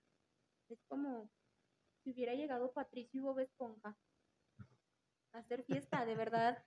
Nunca te aburrías, siempre había ruido en la clínica, siempre había ambiente, los pacientes eran felices, nosotras éramos felices, eh, sacábamos el trabajo entre todas, el compañerismo. eh, no, no, no, muy, muy bonito. ¿Y ahí cuánto, cuánto duraste? Un año, Un año del servicio. un año de servicio social. Y todo el año fui muy feliz. Me quedé con amistades que yo creo que voy a tener toda la vida. Tatiana, Paulina, Elena, este, ¿quién más? La Sonia, la Cali, Ivonne, Ivonne que era la, la jefa, que es jefa todavía ahí. La quiero un montón. Y después de que terminé el servicio, pues me dio depresión post servicio social. que estamos hablando de eso. Sí, y no, a pacientes que también me encariñé mucho con ellos, que error, error, ¿verdad? Porque nunca sabes cuándo este, te toca verlos partir o, o de que, porque ya no viene este paciente. No, pues sabes que te falleció y tú dices, no manches. De verga. Sí, sí, es- son momentos de que quieres llorar, pero te aguantas Sí, porque pues es la profesión. Y sí, sí me llegó a pasar. Pero no, hasta eso, muy, muy bonito. O sea, lo que fue desde tercer cuatrimestre de universidad hasta que terminé mi servicio social, viví feliz. Y ¿Cuánto duró la enamorada. carrera? Duró tres años, más el servicio social por un cuatro. Cuatro añitos. Sí, lo normal, ¿verdad? Sí, puedo decir que mi carrera me, me llena en todos los aspectos y la disfruto mucho. Disfruto que el paciente me pregunte y el yo explicarle, responderle y hasta donde yo sepa. No me invento cosas. Si no le digo, ¿sabe qué? Déjelo, lo investigo, porque la verdad no Eso es sé. para ti, o sea, no. Cada profesionista no es muy sabelo todo y Sí. y sí, Y no, en y si me decían, ah, pues lo que no sepas, invéntatelo. Y yo, no. o sea, a veces sí soy así, pero aquí no aplica. Sí, Aquí no, no no. aplica. Como véchelo, ya terminando el servicio social. Ya, ya, pues, titulación, ese pedo. ¿Cómo te sí, titulas? Me titulé por mm, diplomado. Todavía eran diplomados. O sea, hacer un diplomado y ya sí, a Saúl eso- todavía le, to- ya le tocó el seminario. Y yo tomé un diplomado de tanatología, que duró creo que seis meses. buen- Escogí tanatología porque, más que nada, para mí. para- para Sí, porque te digo, soy una persona bien aprensiva. Yo necesito de, de aprender a, a el desapego, porque todavía no, no, no puedo con eso. Este, más que nada por mí también, pero por eh, que el paciente necesita aprender también a vivir con ciertos, este, con ciertas condiciones. Y a veces el paciente dice, no manches, ¿por qué a mí? Porque esto caen en una etapa de duelo y se hunden. Y entonces cuando yo empiezo tanatología, me doy cuenta que lo que yo había pasado con el papá de Marley fue un duelo. Ajá. Y lo que yo pasaba con mis papás, de que a veces sí les tenía como cierto sentimiento, era un duelo. Y lo que pasaba con mis mascotas que se iban o se morían, era un duelo. Y todo es un duelo. Y todo es desapego. Y, y tú aprendes a aceptarlo, a aliviarlo, a aprender a que la muerte es natural y que a ti te va a pasar también. Y En necesitas... algún momento de la. Necesitas saber cómo lidiar con ella, porque se te va tu mamá, tu papá, tus hermanos, tu tío, tu tía, y te hundes. Y cuando tú lo aprendes y te lo enseñan de muchas maneras, hasta el mañana traigan una flor y van a tener que hacer esta actividad. Y mañana van a traer una vela y van a hacer esta actividad. Y va a venir un profe y los va a... ¿Cómo psicoanalistas, fue un psicoanalista y nos metió en, en sueño profundo. Te mete en sueño profundo y te saca así todo lo que traes. Y yo creo que eso, ah, eso también lo recuerdo bien chido. Y yo nunca pensé, yo pensé que yo iba a ver pura teoría. Teoría, teoría en tanatología. Y lees. ah, Y la maestra que me dio el, el diplomado lo abordaba de una manera que tú decías, ¿cómo sabe tanto? O cómo acepta las cosas tan fácil, pero el cómo te lo enseñaba también, ya después tú lo entendías, porque ya lo aprendías. Y ya después eh, sí lo puse en práctica. Fíjate, falleció mi tía Laura, mi tía Laura fue como mi segunda mamá. Y no sufrí tanto. ¿Por Porque qué? Porque lo manejé, ajá. Mentalmente. Sí, mentalmente. O sea, sí le lloré, pero hasta un punto. Y hace poquito me acabo de dar cuenta que en realidad no lo sé manejar también porque se me fue mi primo y todavía le lloro un montón. ¿Y te diste cuenta la última vez que salimos? Mm. Y, pero pues hace falta, ¿no? O sea, el duelo puede durar hasta tres meses. O sea, tu duelo llorando puede durar tres meses. Después de, de, que si no lo abordas de tal manera, de que si no lo aceptas o si sigues llorando, batallando o preguntándote el por qué, este, necesitas ayuda. ¿Sabes qué? Necesitas una persona externa a ti y a tu problema para que te ayude. En este caso, un psicólogo, un tanatólogo, eh, hasta un psiquiatra. Porque hay personas que de verdad no soportan la pérdida de un ser querido y se van, se la viven. se van para abajo.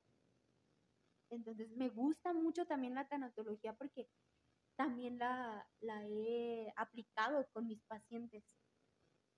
Tuve un paciente amputado por un accidente. Este, me acuerdo cuando empezaba a dar terapias a domicilio. Y es más chico que yo. Él lo, lo, lo prensó un carro con su carro. Estuvo grave en el hospital por cierto tiempo. Entonces, cuando me hablan para darle terapia, enojadísimo él de que le gritaba a todo mundo. No se soportaba ni él. Y entro yo como terapeuta, como tanatólogo. Chido, ¿no? Porque tienes las dos facilidades para apoyar a esa persona y Ajá. levantarlo. Sí, y yo al principio dudaba de mí, porque yo decía, tú no eres psicóloga o especialista en tanatología, no, pero tengo las bases. Entonces cuando entro yo y le digo, a ver, ¿qué onda? ¿Por qué estás en ese modo? Ya me empieza a decir y empiezo yo como entrar. Después de mucho tiempo, este, me mandó un mensaje porque dejé de ir a darle terapia que porque tenía él una fiesta, porque él ya aceptaba salir de su casa, Ajá. aceptaba salir, también lo estaba viendo un psicólogo, pero yo creo que entre tantos que entramos, este, pues empezó a subir y empezó a escalar y empezó a salir adelante y de estar así de un palito, ahorita ya es un, un chovi delicioso y eh, pues lo quiero mucho, lo quiero muchísimo. Le, le guardo cierto cariño por el, el cómo yo pude ayudar con él, ¿no? Mm, este, y el cómo yo vi el proceso, o sea, porque yo lo vi desde, desde, ¿sabes qué? Se accidentó, le pasó esto, no despierta, está en coma, tiene una infección, tal vez no despierte, tal vez esto, tal vez... Porque era, es hermano de una amiga de mi hermana. Entonces Carla me platicaba detalle. Y yo le dije, no, ¿sabes qué? Dile que si necesita terapia física en cuanto salga, yo no le cobro, de verdad. Porque cuando pasan ese tipo de cosas, las personas tienen gastos hasta por donde no, ¿verdad? Y uno, más que nada, no lo, bueno, hay personas que tal vez sí lo hagan por dinero, pero yo siempre sí, mi papá siempre me enseñó a ser solidaria. Mi papá ha sido muy, muy duro y a veces hasta, a veces llego a, a no querer que mi papá sea mi papá, Ajá. pero me ha enseñado un montón de cosas y lo primero que me enseñó en la vida fue ayudar a la otra persona. Entonces, cuando él sale del hospital, ¿sabes qué, Carla? Dile a tu hermana que si por favor le, le viene y, y le da terapia a mi hermano. Yo le digo, sí, sí, voy. Este, mi hermana me llevaba porque yo todavía no tenía carro, no sé andar en camión, la Netflix, este, no sé andar en camión, aparte de que llevaba todo mi equipo, imagínate me asaltan o algo, no, me da la, el mimiski de que se lleven todo lo que me costó trabajo conseguir también. Entonces cuando llego con él, este, sí me pregunta, fue lo primero que me preguntó él, ¿cuánto me vas a cobrar? Le dije, a ver, tiempos. Le dije, yo vengo a ayudar. No vengo a, a cobrarte, no vengo a que tú te presiones o te preocupes eh, eh, cómo pagar. Le dije, si tú me das un taco de frijoles, tú me das un yogur, ya me pagas. Y de repente sí, sí, me, sí le molestaba el que no me pagara. Porque él decía, es que le está haciendo, ella está haciendo su trabajo, páguenle y que no sé qué, este, no tiene la necesidad de estar lidiando con personas. Para eso estudié, así que déjame ayudar. Entonces su hermana en el camino, cuando me lleva a mi casa, me dice, oye, Moni, estamos muy gastados, sabes de que va a hacer esto y esto otro. Eh, le dije, a ver, no te preocupes. Le dije, yo si veo salir a tu hermana adelante, para mí es satisfacción y felicidad. Y sigo aplicándola. Y no es por hacerme promoción ni nada, pero de verdad si algún día alguien aquí que nos escuche necesita o conoce a alguien que necesite y no tiene dinero, de verdad acérquese conmigo. Yo puedo ayudarlos desde un WhatsApp, desde un video, porque sí les explico, eh, he explicado ejercicios por videos para personas que no tienen a veces ni cómo llegar al consultorio. Sí, sí. Entonces, mi carrera me ha dado mucha satisfacción y la tanatología y la terapia juntas son otra onda. Y a veces sí me arrepiento de haber escogido terapia física, pero no porque no me guste, sino porque no vivo de eso.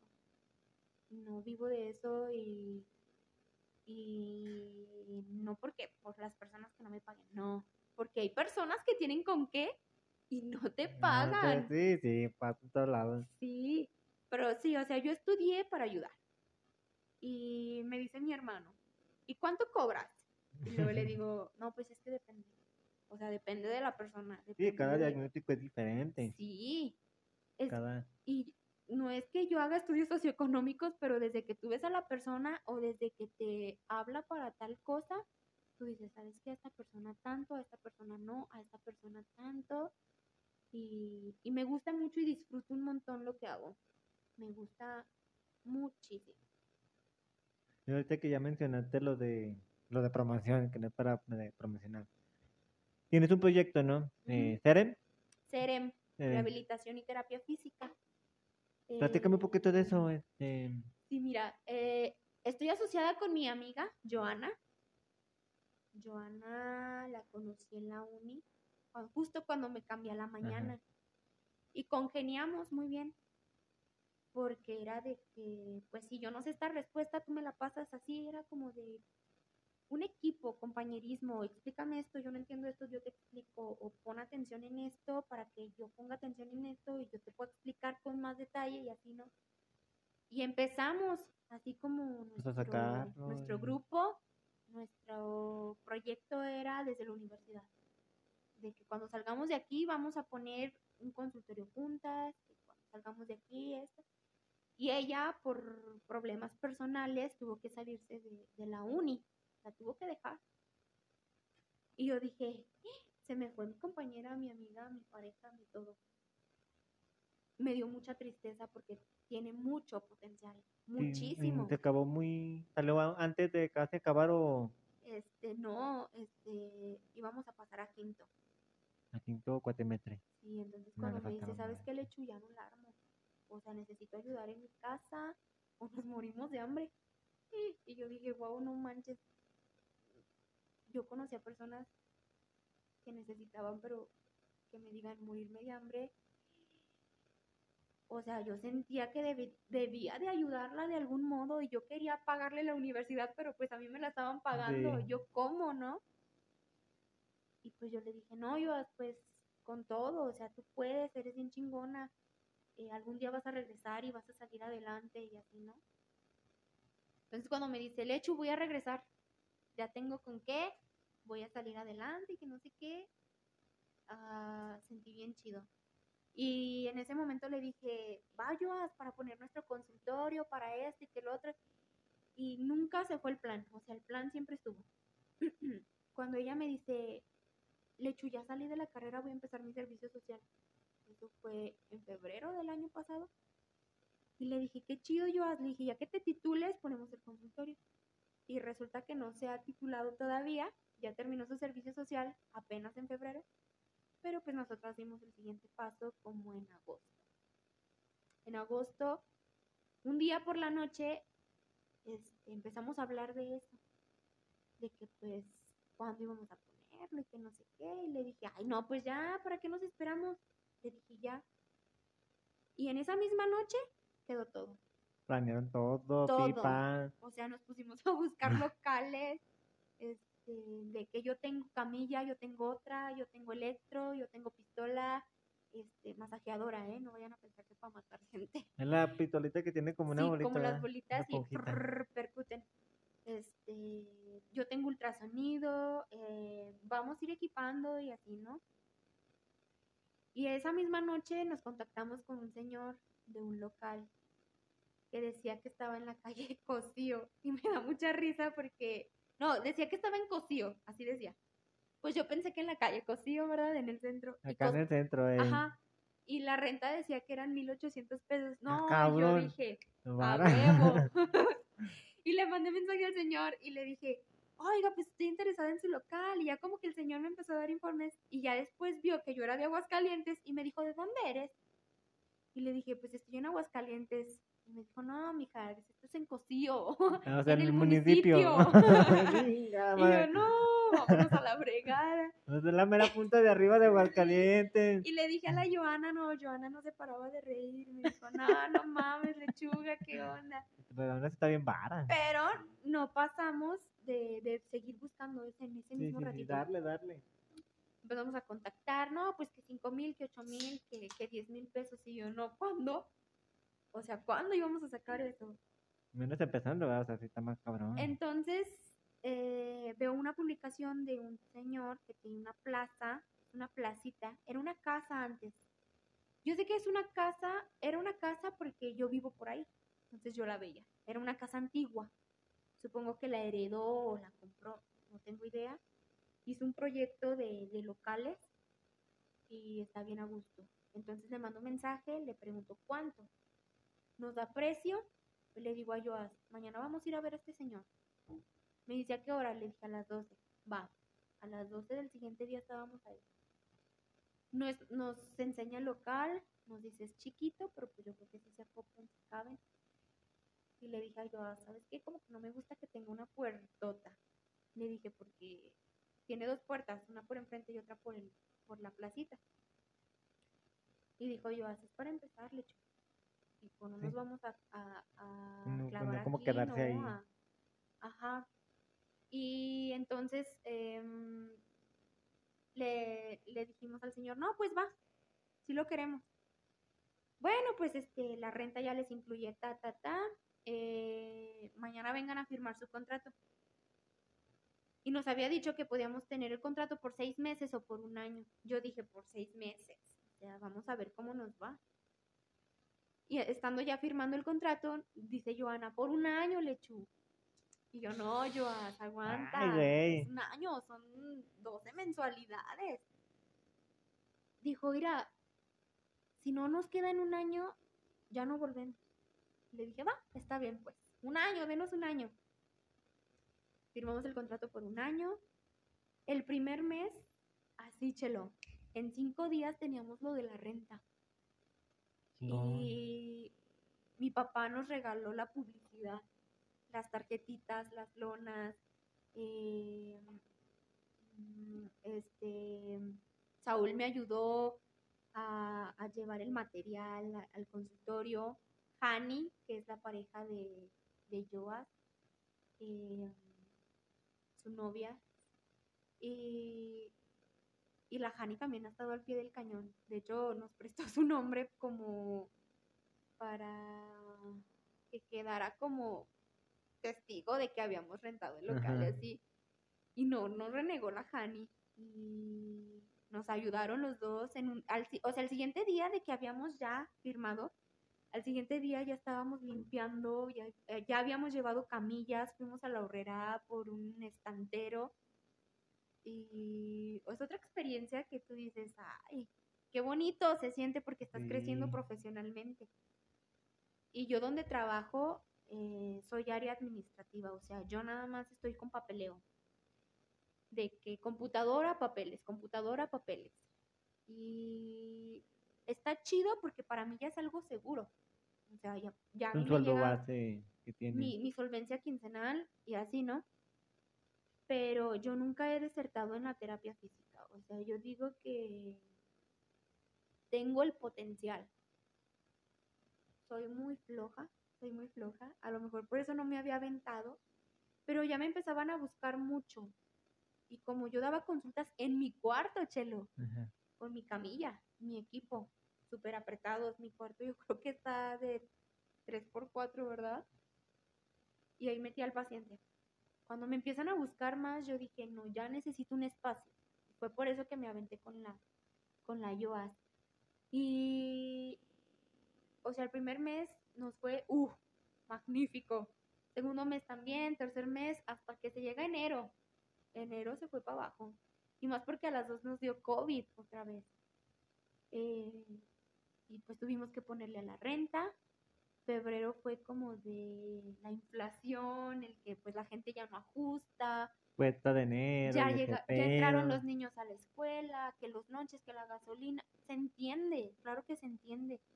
Y pues sí, nos hemos ido un poquito para abajo, pero la motivación está, el proyecto está, tenemos ganas y pues para eso estamos, para ayudar a la gente y de verdad acérquense, acérquense con cualquiera de las dos, las vamos a ayudar, los vamos a ayudar. Sí, sí, sí, sí. Sí, y, y pues no es que yo esté en el consultorio 24/7 porque no se puede. Es bien complicado, bien difícil para mí que trabajo, soy mamá, tengo actividades con mi hija por la tarde, tengo actividades personales por la tarde. Este, todavía el tener una relación es no complicado porque mi relación es fuera de, de otro, es otro mundo, mi relación es, ¿cómo te explico? Es que no hay Sí, no, no, palabras. no hay palabras, no hay palabras para eso. O sea, yo con el Saúl soy muy feliz y se nota, ¿no? Nada tóxicos, nada así de que, no. Sabemos por qué estamos juntos y, y el por qué queremos seguir juntos. Entonces, este, pero sí se complica en ciertos tiempos de que pues lo extraño o me extraña y am, puedo ir a verlas o, o puedo verte o así y no se puede, solo sábados y domingos. Y es complicado a veces de repente si digo, chale, ya no quiero tener novia porque pues extraño este, el pasar tiempo, mi tiempo, que es mi tiempo Ujú. para mí o así. Pero después digo, a ver, imagínate, lo dejas, mensa. O sea, se te viene el mundo encima. Y a la Marley también, porque para Marley Saúl es, Marley es mi hija, eh, y para Marley el Saúl es la luz del día. O sea, llega el Saúl y, cámara todos, ya llegó el Saúl. Y desde que entra, o sea, Saúl, hola, ¿cómo estás? Y pues no se aman. Yo sé que se aman profundamente. Y yo le agradezco a Saúl el que la acepte y la quiera. Porque pues no cualquiera. Sí, sí, sí, es complicado. Y sí es muy complicado, ajá. Por eso también digo, no, pues no voy a encontrar otro igual. ah, no, no, no te creas, te amo ¿Qué infinitamente. pasó? No, no es cierto. Lo amo y sabe que, pues, siempre lo voy a amar. Estemos o no estemos juntos. Justo le decía eso el otro día, ¿verdad? Estemos o no estemos juntos, y pues sí, el proyecto de Serem. Todavía sigue, ¿no? O sea, todavía sí, está ahí. Está. Eh, sí le hemos batallado, te digo, enero y febrero. Espero que marzo ya venga con todo, porque de hecho ya empezaron, empezamos a agendar. Y sí te decía que estar 24/7 en el consultorio no se puede, pero, o sea, se agenda cita y ahí estamos al pie del cañón. A la hora y el día que ustedes digan, ahí vamos a estar. Y nos pueden encontrar, ¿sí puedo decir dónde nos pueden Sí, encontrar? claro, chinga, pues no te va a cobrar. ¿Quién sabe, verdad? No, ya terminando la sesión. Comercial. Son cuatro mil pesos de esto por, por 10 minutos. Nah, cómo chingado. No, di, di Este- todo, tu WhatsApp, lo que tú dale. Sí, em, conmigo, no me sé el número de, de, de Joana, pero la página en Facebook está como. Así, dame una tarjetita. Ahorita le Te checamos. dije, repártelas si todavía las traes en la cartera. Yo próximamente voy a ocupar uno. Ya ves que el lunes te dije que iba a ir con el doctor. De hecho, va a ser el lunes. Ah, eso es cierto. El lunes, entonces, a ver qué me dice. Y no, pues ve a terapia, no sé. re- Pero bueno, dale. Sí. em, en Facebook estamos como RTF con mayúsculas, Serem, que es C de casa, E de escuela, R de, de ratón, otra vez E de escuela y M de Mónica. Y estamos a sus órdenes, eh, Mónica Lechuga y Joana Rodríguez, con los teléfonos 449-805-6936 o 449-108-9227. El consultorio lo tenemos en la calle Plateros, número 109, Colonia La Fe, zona centro, que es donde termina 5 de mayo y empieza Zaragoza. Si te has Ey. fijado que está como una cuchillita, Ajá. ahí es, en esa Ahí cuadra. Y pues ahí nos pueden encontrar en esos números, em, en ese lugar, en ese espacio, que todavía nos falta mucho. Yo siento que sí nos falta mucho por, por, mm, ¿cómo se dice? Personalizar o decorar o así. Pero es que de verdad, mm, Pues es que como todas, Pues en- de la primera no vas a tener todo mágicamente, ¡pum! Sí, que no, aparezca. se batalla. Pero me siento muy orgullosa de Joana porque pudo y porque se lo propuso. Y más porque se salió, ¿no? Dice que se salió y ya cuesta regresar a veces. A veces cuesta un montón. Pero su tenacidad y mm, ¿cómo se dice? Este Mm, esta palabra la, la recuerdo mucho por una película. Eh, ay, se me fue la onda. En busca de la felicidad. No, entrenando a papá. oh, con que este, la roca. Ajá, y la dice la niña, esta Peyton, que le dice determinación y corazón. Ajá. Ajá. Y Joana le puso todo. Le puso todo y me siento un montón orgullosa de estar trabajando con ella. Porque sabe lo que hace, sabe para qué lo hizo y el estar trabajando para ella y su familia, yo le aplaudo un montón porque el sacar adelante el estudio y a la familia, ah, Cabrón. sí, muy Eso no, cabrón. no es la bomba, ¿eh? No es una bomba, eso no como que ya es un corte. Ajá. Entonces, ahorita volvemos, mi moni, ya casi finalizar. No, pues sí, otra vez para mí. Ya estamos por finalizar, mi moni. Sí. Este, qué chingón, qué chingón, la verdad, este proyecto, la neta, sí. Este, cuando terminas tu, profe tu carrera, pues empiezas como a buscar eso, ¿no? Entonces, ahorita regresamos, ya que terminando, para darle esas recomendaciones, Claro. Ya este, hicimos este Ojalá breve- que no esté dormido, ¿verdad? Porque yo a veces así le hago, pongo el podcast y me duermo. Se duerme. Pu- pu- Pudiera pasar también, pudiera pasar. Sí. sí. Y bueno, ya, ya pues, bueno, ya dimos tu, tu entrada al proyecto. Y ojalá te, te va a ir chingón, la neta te va a ir chingón. Ojalá este, que sí.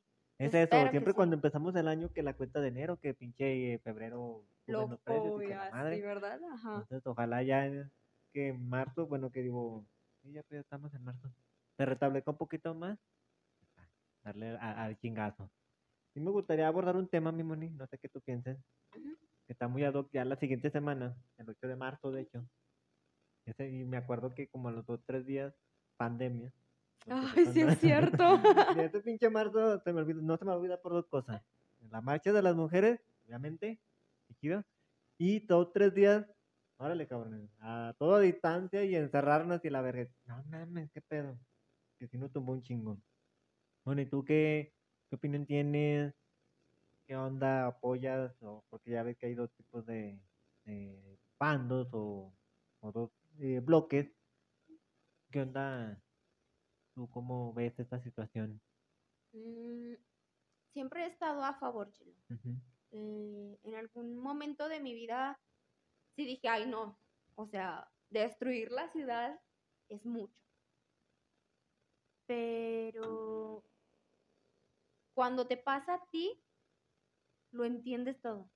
Y entiendes el por qué el grito y por qué, eh, por qué se pide justicia, por qué se pide que nos cuiden. Entiendes todo. El año pasado llevé un proceso legal por acoso sexual y yo estuve de verdad que en la gloria porque yo digo, quienes no salieron de eso, ¿qué onda, no? Y tú te pones a pensar, pudo haber sido mi hermana, mi hija, mi mamá, pude haber sido yo, o sea, más profundo de lo que me pasó a mí. Y entonces entendí todo. Ya estaba aprobado la ley Olimpia, ¿verdad? Cuando te pasó contigo eso. Eh, sí. Y, y lo entiendes todo. O sea, de hecho, hasta mi mamá entendió el punto del por qué se marcha. El por qué se pide respeto.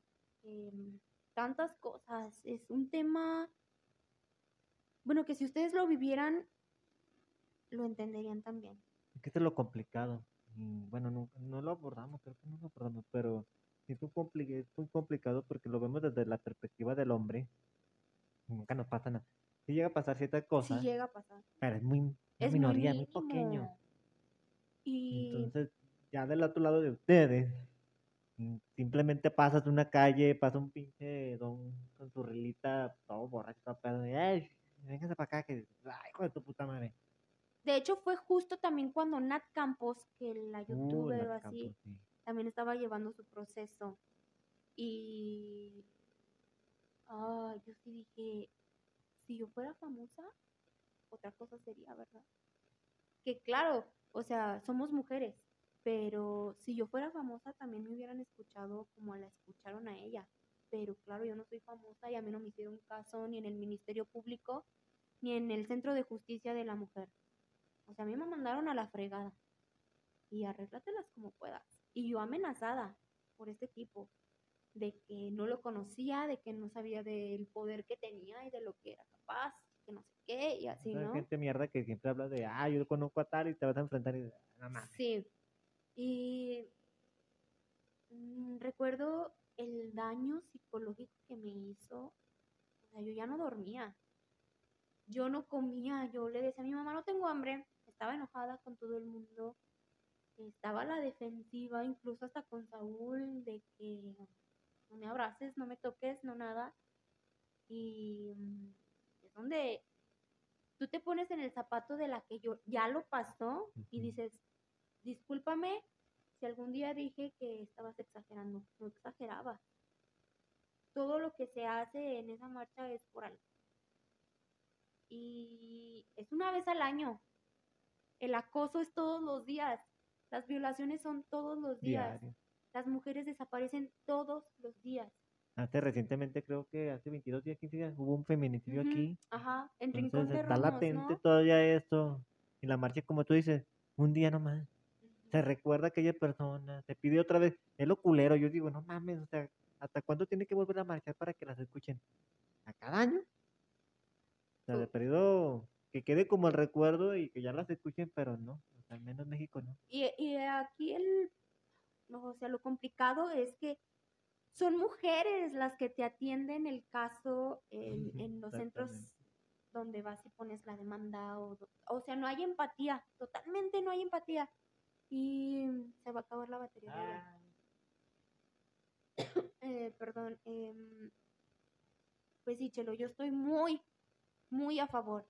Y que se tenga que destruir lo que se tenga que destruir y que, como dice la canción, que se queme lo que se tenga que quemar y lo que se tenga que hacer.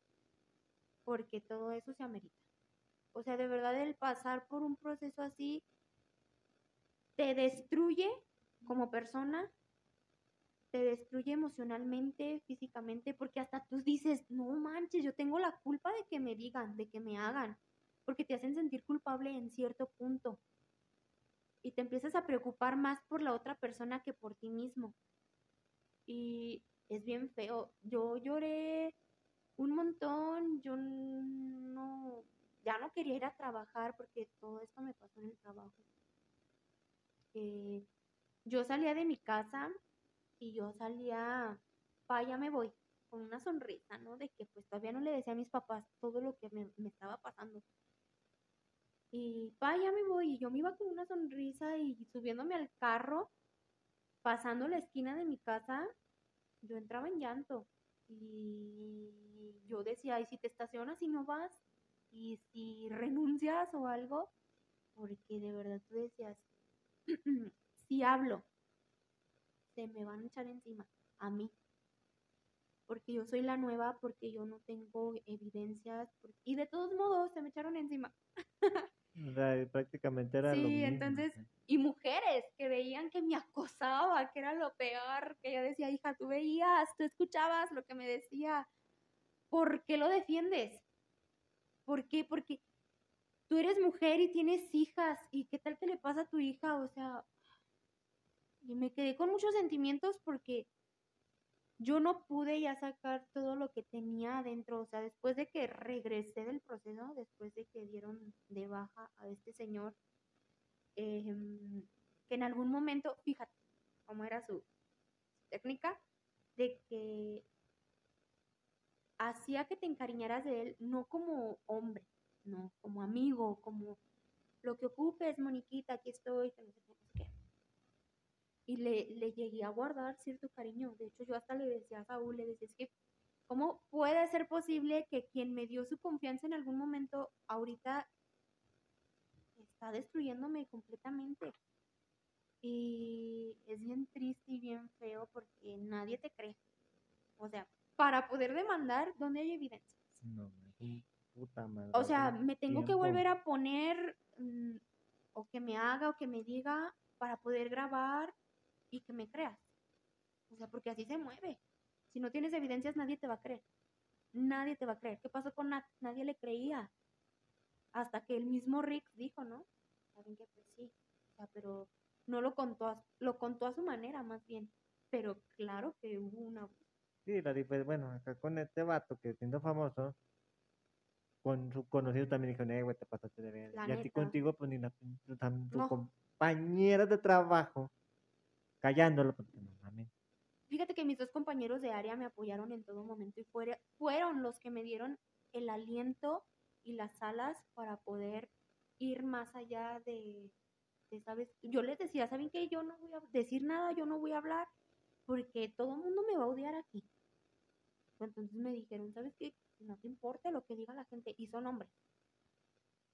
Yo les agradezco infinitamente que me hicieron, o sea, casi que me obligaron y me llevaron a demandar así de arrastras. Y los quiero mucho y les agradezco un montón todo lo que han hecho por mí porque ha sido muy corto el tiempo que hemos estado juntos, pero los quiero infinitamente. Son dos personas que voy a tener siempre en mi corazón por todo lo que han hecho por mí. Y el sacarme de esa depresión y de este asunto es muchísimo para mí porque em, yo llegaba y me veían y ya sabían que yo estaba mal. Y entonces me decían, a ver, es que no nada más te hizo lo que tú platicas que te hizo, te hizo más cosas y no nos quieres decir. Entonces cuando yo agarré a, al más grande de nosotros, mm, se llama Luis, y le dije, ¿sabes qué? pasó todo esto. sí estaba muy enojado, muy molesto. Y sí me, me dijo, es que ¿por qué no nos habías dicho? ¿Por qué no nos dices que estás pasando por todo eso? Somos compañeros, somos amigos, ¿por qué no me tuviste la confianza? Y yo, pues ya nada más llorando, ¿no? Yo le decía, pues es que yo no le hacía tanto caso a este señor porque yo decía, ay, viejo rabo verde, o sea, la verdad, ¿cuándo cree usted que yo le voy a hacer caso? Tiene la edad que tiene, podría ser mi papá. Ah, ¿por qué hace eso? Usted tiene una hija de mi edad, ¿por qué lo hace?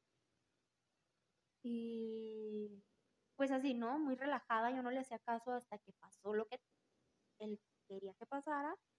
Eh, ahí fue donde ya entré en conflicto conmigo misma, con mis emociones, con mi persona, con el que yo entré a trabajar y pues yo me peinaba, me pintaba las pestañitas, aunque sea, eh, pues yo decía, me vio bonita, o sea, para trabajar, ¿no?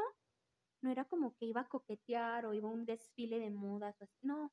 No, para cambiarla. Y, y me conoces, o sea, nunca he sido de, uh, arreglarme al millón, no. Eh, dejé de hacerlo porque yo decía, o sea, tú lo estás provocando. Pido, Mónica, ¿por qué haces eso? ¿O por qué le sigues el juego?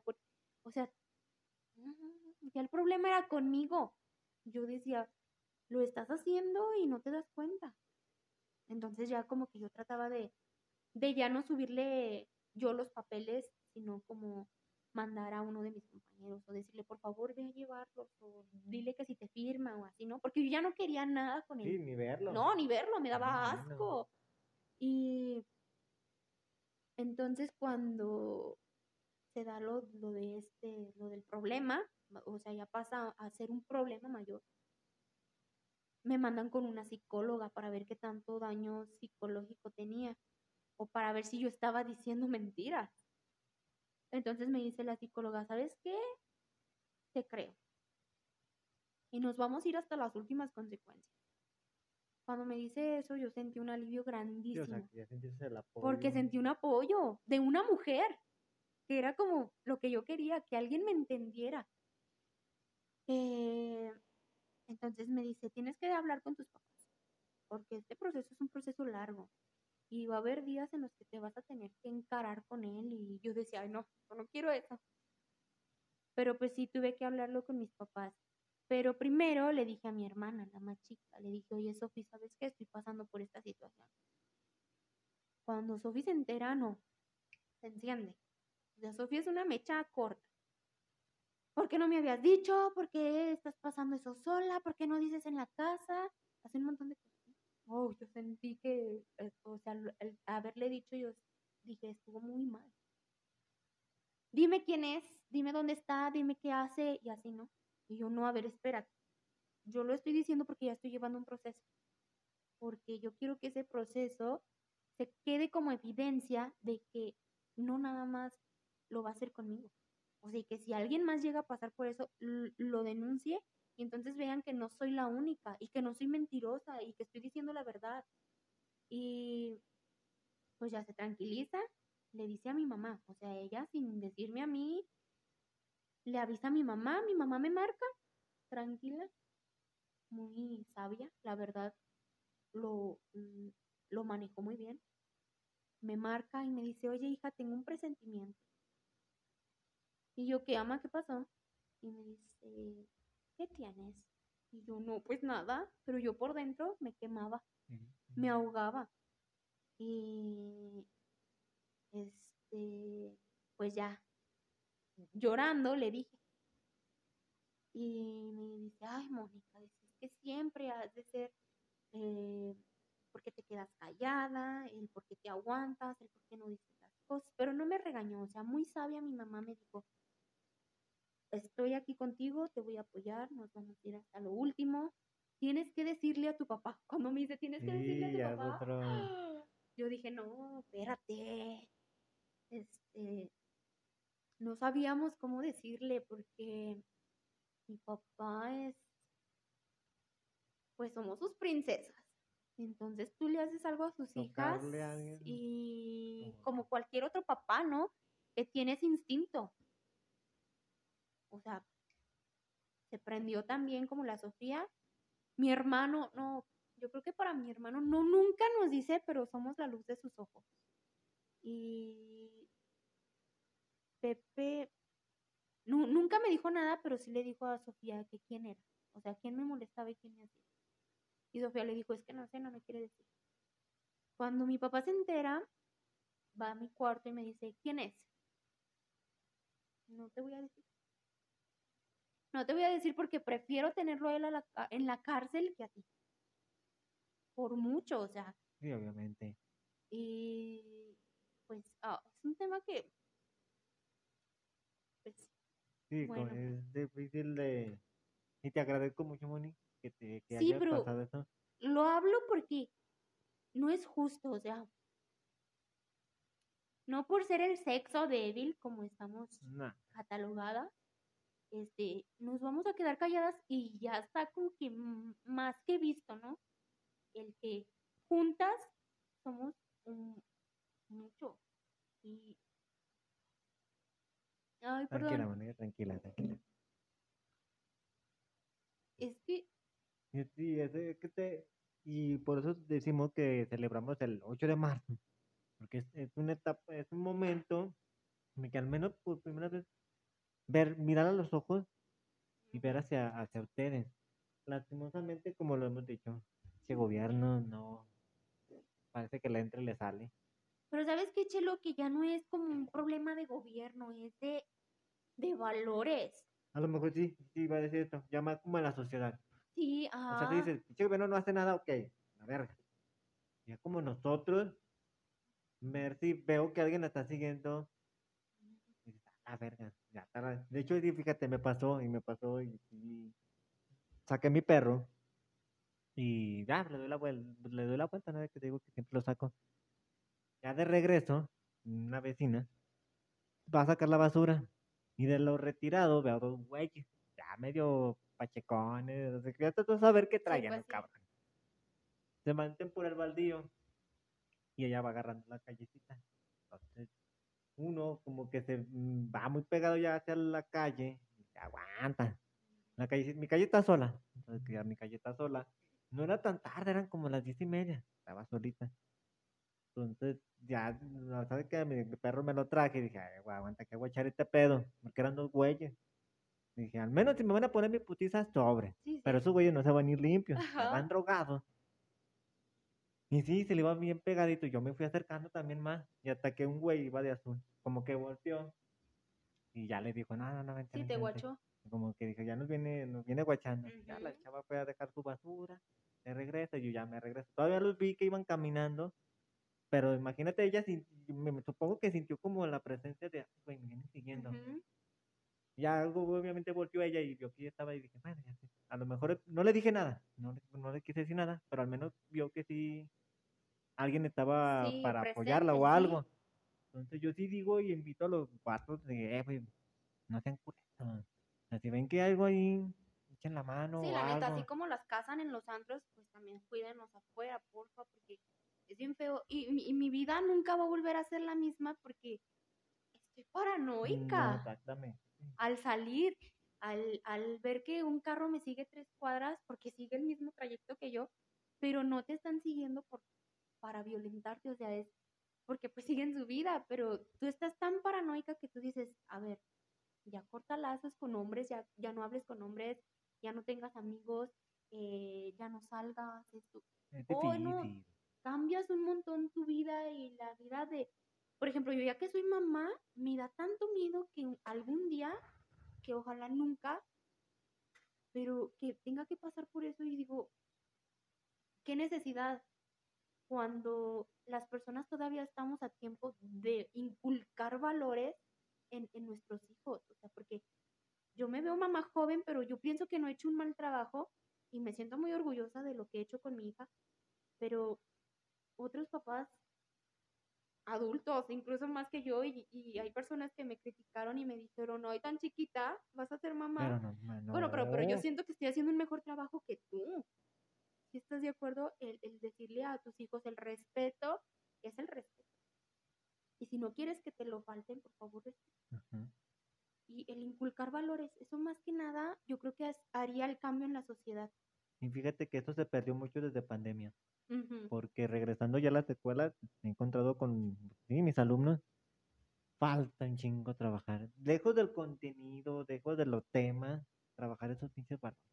al respetar a, a la- a tu compañero, tu compañera, lo que sea, falta eso que tú dices, valores.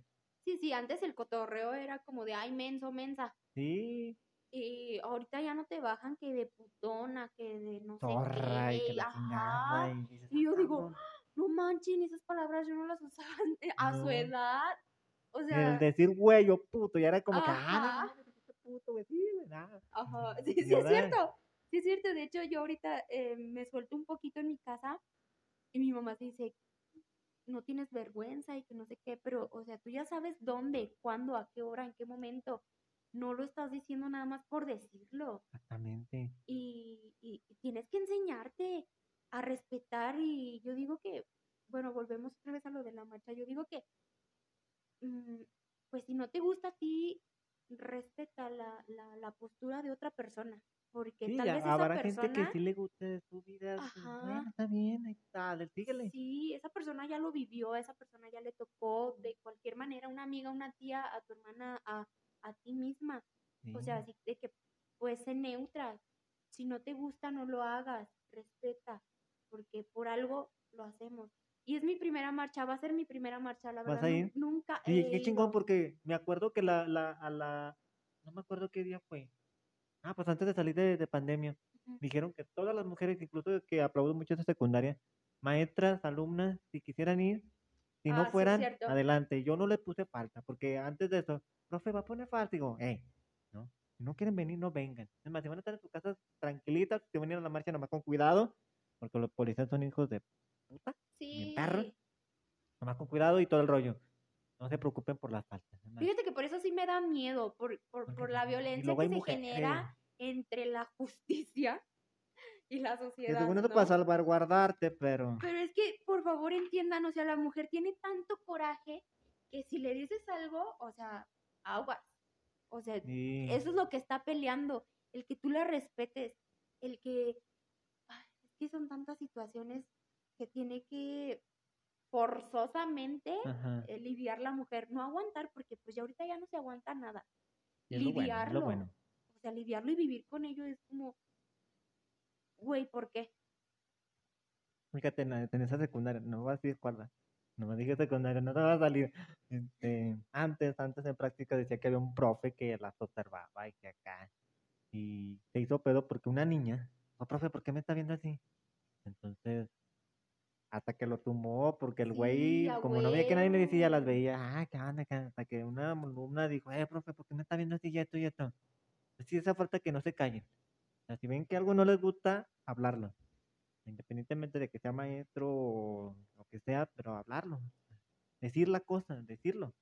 Sí, yo, yo, yo después ya de que lo viví, yo sí siempre les, ahora que lo platico con mis amigas o así con otras niñas, nunca se queden calladas, No, porque es nunca. lo peor que pueden hacer, porque estás tan destruida por lo que te pasó, por lo que estás pasando y todavía por lo que vas a pasar, porque fíjate, el proceso conmigo fue de que lo pasé, o sea, pasé lo que pasé, pasé el proceso que tuve que pasar y luego el regresar después del proceso es de aguantar todavía lo que iban a decir de ti.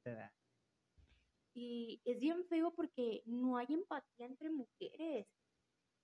Y así de que, pues, si no sabes y si no quieres, no opines y respeta, porque no sabes lo que se sufre. De verdad es muy, muy feo y no se le desea a nadie. Y pues que los niños no sean tan cochinos, o sea, o los señores, ahora sí que pues ya no se sabe ni quién, ni dónde, ni cuándo. Y pues sí que se cuiden un montón las niñas de que si aún hay niños que quieran Sí. cuidarnos, por favor, pues que sí nos cuiden porque lo necesitamos, ya no es como, como, ay, pues necesito que me cuiden un guardaespaldas, no, ya no es. No, o sea, no. ya ahorita ya es como de que, pues ya cuídame, güey, porque está cabrón. Sí, está poquito. Este tema sí nos da para un chingo, mi Moni, y Sí, esperemos vámonos. algún día, o sea, retomarlo y Sí, porque claro va para sí, largo, o sea, podemos hablar muchas cosas, igual con Saúl tengo el pendiente una plática. Ya casi para casi cerrar, recomendaciones, mi Moni, este, música, un artista que te llama la atención y ah, te, te sacó algo, una película, un libro, una recomendación, mi Moni, que tenga por ahí. De películas, de películas, la de... ¿Cómo se llama, Saúl? La del bombero. ¿Cómo, cómo es? que mm, es de un bombero que es que si se las platico pues ya no la van a ver este bueno mientras me acuerdo déjenles les digo que nunca dejen de escuchar a Adele Adel. Ay, sí cabrón. no es- Pegando mucho la uh, rola. Fíjate, Yo siempre he sido fan de ella, pero me acabo de dar cuenta que soy fan, fan, fan de ella. Me, me encanta su música, su voz. O sea, cuando escucho su voz en los coros, ah, es como si escuchara a Dios, así de, de verdad me emociona un montón, muchísimo. Em, y no es por moda, a mí siempre Adele me ha gustado mucho. Tampoco por moda residente.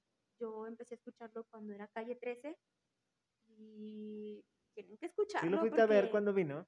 Sí, No mames, en el verlo. 2011. Sí, lo trajo cabrón. Injuba y, y me tocó verlo así en primera plana y tengo tenía fotos de él en mi computadora, pero pues marchó la computadora y ya no. Pero mira, aquí de Sí, dice Saúl. No, me acuerdo que no era tanta mi emoción de que, ay, no manches, voy a ver a, a- a Calle 13. Y Yo vi. me rayé, o sea, que puse calle 13 de en Aguascalientes, algo así.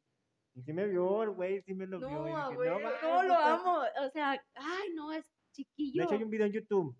No salgo, pero en la partecita que me acuerdo dice, gracias, gracias por venir, ¿sabes qué chingado? Gracias. Y la así como que gracias por venir y que la y te dijo a ti. Sí, dije, ah, no, mames, puto". manches. Pero sí, no, estaba para adelante, que unos pinches 5 o 10 metros. Sí, fue cuando trajo a su hermana, ¿verdad? No, conciertazo. Estaba enamorado de esa cabrona de Iliana. Ah, no, no. Iliana. Son medios hermanos, junto con este Eduardo, el Ajá. que toca el Sí, sí. algo así. Esa madre. Entonces, no, una chulada. una Mm. Sí, las, chulada. las letras de Calle 13 también están muy Yo quería que lo trajeran para la feria. Yo también quería, pero, pero creo que lo vetaron de aquí, ¿no? Está vetado él y Manu Chao. Y... Manu Chao. De hecho, ya, Chale. ya está, está presentando en ciertos pa- países, pero están vetados. Mi hermana va a ir a verlo el 13, creo, a México, pero a México. Y pues no, no puedo. Es que lo que hizo aquí en Aguascalientes son las vergas, así fue. sí, no, sí. sí fue tirarle cabrón. Pero no, otra onda también, Residente. Escúchenlo. em, sus letras son... A la de La Perla, La Uh, Perla, esa canción. se llama Visit- eh, Visitante, ¿sabe qué? este, esa canción. Por eso en, el, en el- en bien el- cool. donde mandé la historia, pues uno de Residente. No, te iba a decir cuál, pero dije, ah, esta como que está chida. Esa, esa también me gusta mucho, eh, la El del aguante. aguante, porque dice muchas, muchas verdades. Aguantamos todo y uh, Me acordé de eso, de la Sí. marcha y todo esto. sí, verga. la del aguante, esa canción está perrona. Em, ¿Qué más? Eh, de comida, uh, a mí me gusta No, salir comida. muchísimo a comer a la calle, pero las chascas del CI en bosques, uh, No he la, de, la, la chasca ranchera, no, el empapelado ranchero, ¿verdad, amor? Esa, no, vayan a probarla, es otra onda. Me acuerdo ¿qué cuando estábamos en la prepa que siempre que me compraba también papeladita. Ay, no, es que soy, Sí. bueno, era fan de las chascas, ya casi no. Eh, ¿Qué más? Les, les voy a recomendar, aunque, aunque no me paguen, ¿verdad? Em, empecé mi vida fit y el gimnasio Yo Fury. quisiera, pero no me da hueva. Ya sé, sí, sí da flojera, pero después te motivas. Bueno, y empecé mi vida fit y en el gimnasio Fury Gym, Fury Gym, sí se llama así, ¿verdad? Está bien perrón. Vayan ahí. ¿A cuál va? Ah, bueno, voy a- Mira, bueno, voy a hacerle caso Sí, para hacer promociones, pero ya después. fui un mes este, al Fury Gym y es otra onda. Sí. Los espacios, los, los entrenadores, porque ahí sí son entrenadores, no son como charlatanes que te dicen que yo soy instructor. no, no mames, güey. Eh, vayan ahí. Pero si es de los gimnasios que sí vas, o sea, porque luego te topas con gente que nomás está ahí platicando y... No, así no, en o sea, sí friega te te traen. ponen- Sí, en friega. Yo vi a muchas chicas con el power power que yo quiero tener y yo dije, wow, aquí se puede. Pero, pero se puede en todos lados, en todos lados, Sí, mientras tengas las ganas. y- sí, el objetivo de a lo que vas. Pero sí, sí les recomiendo Fury, o sea, vayan ahí. Em, la, la película no me acuerdo, ¿te acuerdas? Ya lo hubieras buscado. ¿No te acuerdas del actor? No, es que no es muy famosa la película. Está en, estaba en Netflix. ¡Ay! La que está en Netflix y también está muy bonita para llenar tu fe. O sea, yo que, que la perdí en algún momento de mi vida. em, la de un doctor, tampoco no me acuerdo. ¿En manos de Dios o manos de Dios? En manos de Dios, ¿no? Que sale de Eugenio Derbez. No, hijos, esa no. Sí, esa. Em, bueno, es un doctor que estudia neurocirugía y en su infancia tuvo muchas carencias. No sé si lo ubiques. Mira, pásame mi teléfono. No es el que sale Will Smith. No, no es Will Smith. Aquí hay una película bien perrona de Will Smith que, era- que es neuro, ¿sabes a qué? Y, y, y trata sobre el- lo de los fútbol americano, Ajá. que el- esos güeyes no tienen, entonces, cuando les pasa una conmoción, en el momento, no los atienden bien y pues fue cuando pasan las desgracias. Entonces, Will Smith se la rifa en esa película, no la he visto, nomás he visto el trailer, se ve poca madre. Y habla de eso, de cómo el fútbol americano se afecta y que en esos partidos tiene que haber alguien especialista. Ajá. La del bombero se llama A prueba de fuego. Y también te va, te habla mucho de la fe. Sí, ¿A prueba de fuego? sí, A ver, echarle a prueba de fuego. No, neta, véanla. Este, y más. Si tienen No soy tan religioso, pero sí Ajá. me mueven ese tipo de, de películas. Porque ah, cabrón, ¿cómo ¿Sabes qué? Que yo tampoco soy tan religiosa, pero creo que Dios sí existe en algún, de alguna en algún forma. punto, Ajá. Y, y mi fe está, o sea, está muy, muy clara ya, ahora, en este punto de mi vida. La perdí por mucho tiempo, pero bueno. Ahora sí, como dice la gente, gracias a Dios, la recuperé. este sí, vean a prueba de fuego y dejen buscar la otra. Mm, también está muy chida y, y te va a llenar muchísimo y te va a inspirar y así. Eh, es un buen actor el que la hace. Él sí es muy conocido, pero no- Denver, no, él no es. ¿De ese Washington? ¿No? No. No, no era buzo amor. Estaba en el eje eh, marino. Ajá. El que, se, pues, el que se mete a la de tal y sale bien acá, Gloria. Ah, está bien Sí, buena. esa está bien chida. Esa Eh, película está bien perrona. bueno, también la de Eugenio Derbez, Milagros del Cielo. Porque Es que, o sea, lo que tiene Eugenio es, sí, te pone acá, pero luego le da tu toque cómico y dices, ay, mames. Sí, sí es cierto, pero que ya la cagaste. véanla, también está muy bonita. Eh, ay, esta del doctor no la... Mm, espera, mija, no te puedo contar. ¿Cómo se llama? Está en Netflix, la vi hace poquito. Yo creo que algunos sí la han de ubicar. Ah, aquí, aquí estaba. En manos de Dios, algo así. Sí, En ¿verdad? manos de Dios. Pero es que es una película que te va a enseñar. Pues igual en otro, en otro episodio que tengamos, ya te vas a acordar y Sí, porque no, ahorita en la Netflix no, no me acuerdo. Pero sí, todas esas son mis recomendaciones. Eh, vayan a las. Ah, vayan a ponerse uñas a Dollhouse. Este, está en José María Arteaga, antes de llegar a Zaragoza, por el Mercadito Primavera, que antes era ese. Estoy estudiando yo ahí uñas. estás estudiando. ¿Cuánto tiempo tienes? Tengo apenas seis clases. Ah, va. Entonces son poquito, pero si, si no van conmigo cuando ya sepa bien chido, vayan con la Camila. Es una pro en lo que hace, de verdad. Yo no me pongo uñas por, por mi profesión, que tengo que dar masajes y todo eso, pero eh, si no, yo me pondría uñas con ella siempre. O sea, están muy chidas, muy, muy, muy, tienen muy bonito eh, manejo. Y, ¿qué más? ¿Qué más le...? Ay, vayan a la barbacoa de los Marín, ¿verdad, amor?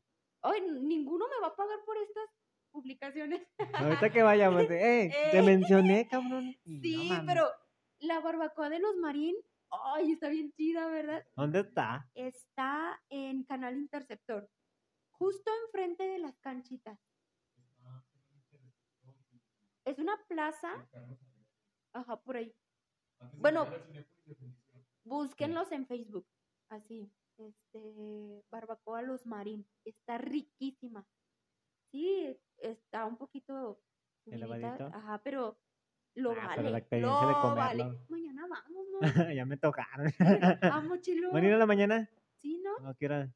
Mira, hasta se me hace agua la boca. Está muy chido. A mí también como que. Ah, pues díganle, entonces te armamos, vamos a la Lo, lo que sí no les recomiendo es probar la chasca de pizza. Eso sí, no. Ah, ¿qué- ¿cómo se llamaba esa? ¿Me malaba qué? Malabar. No es digas. que luego vomitan, no, es que son, no sé qué está haciendo, qué estén haciendo, porque como tipo las micheladas que le ponen No, carne seca y esas mamadas. mole, ¿verdad? No mames. Igual no tardan en sacar la hamburguesa chasca, la hamburguesa sabe qué verga.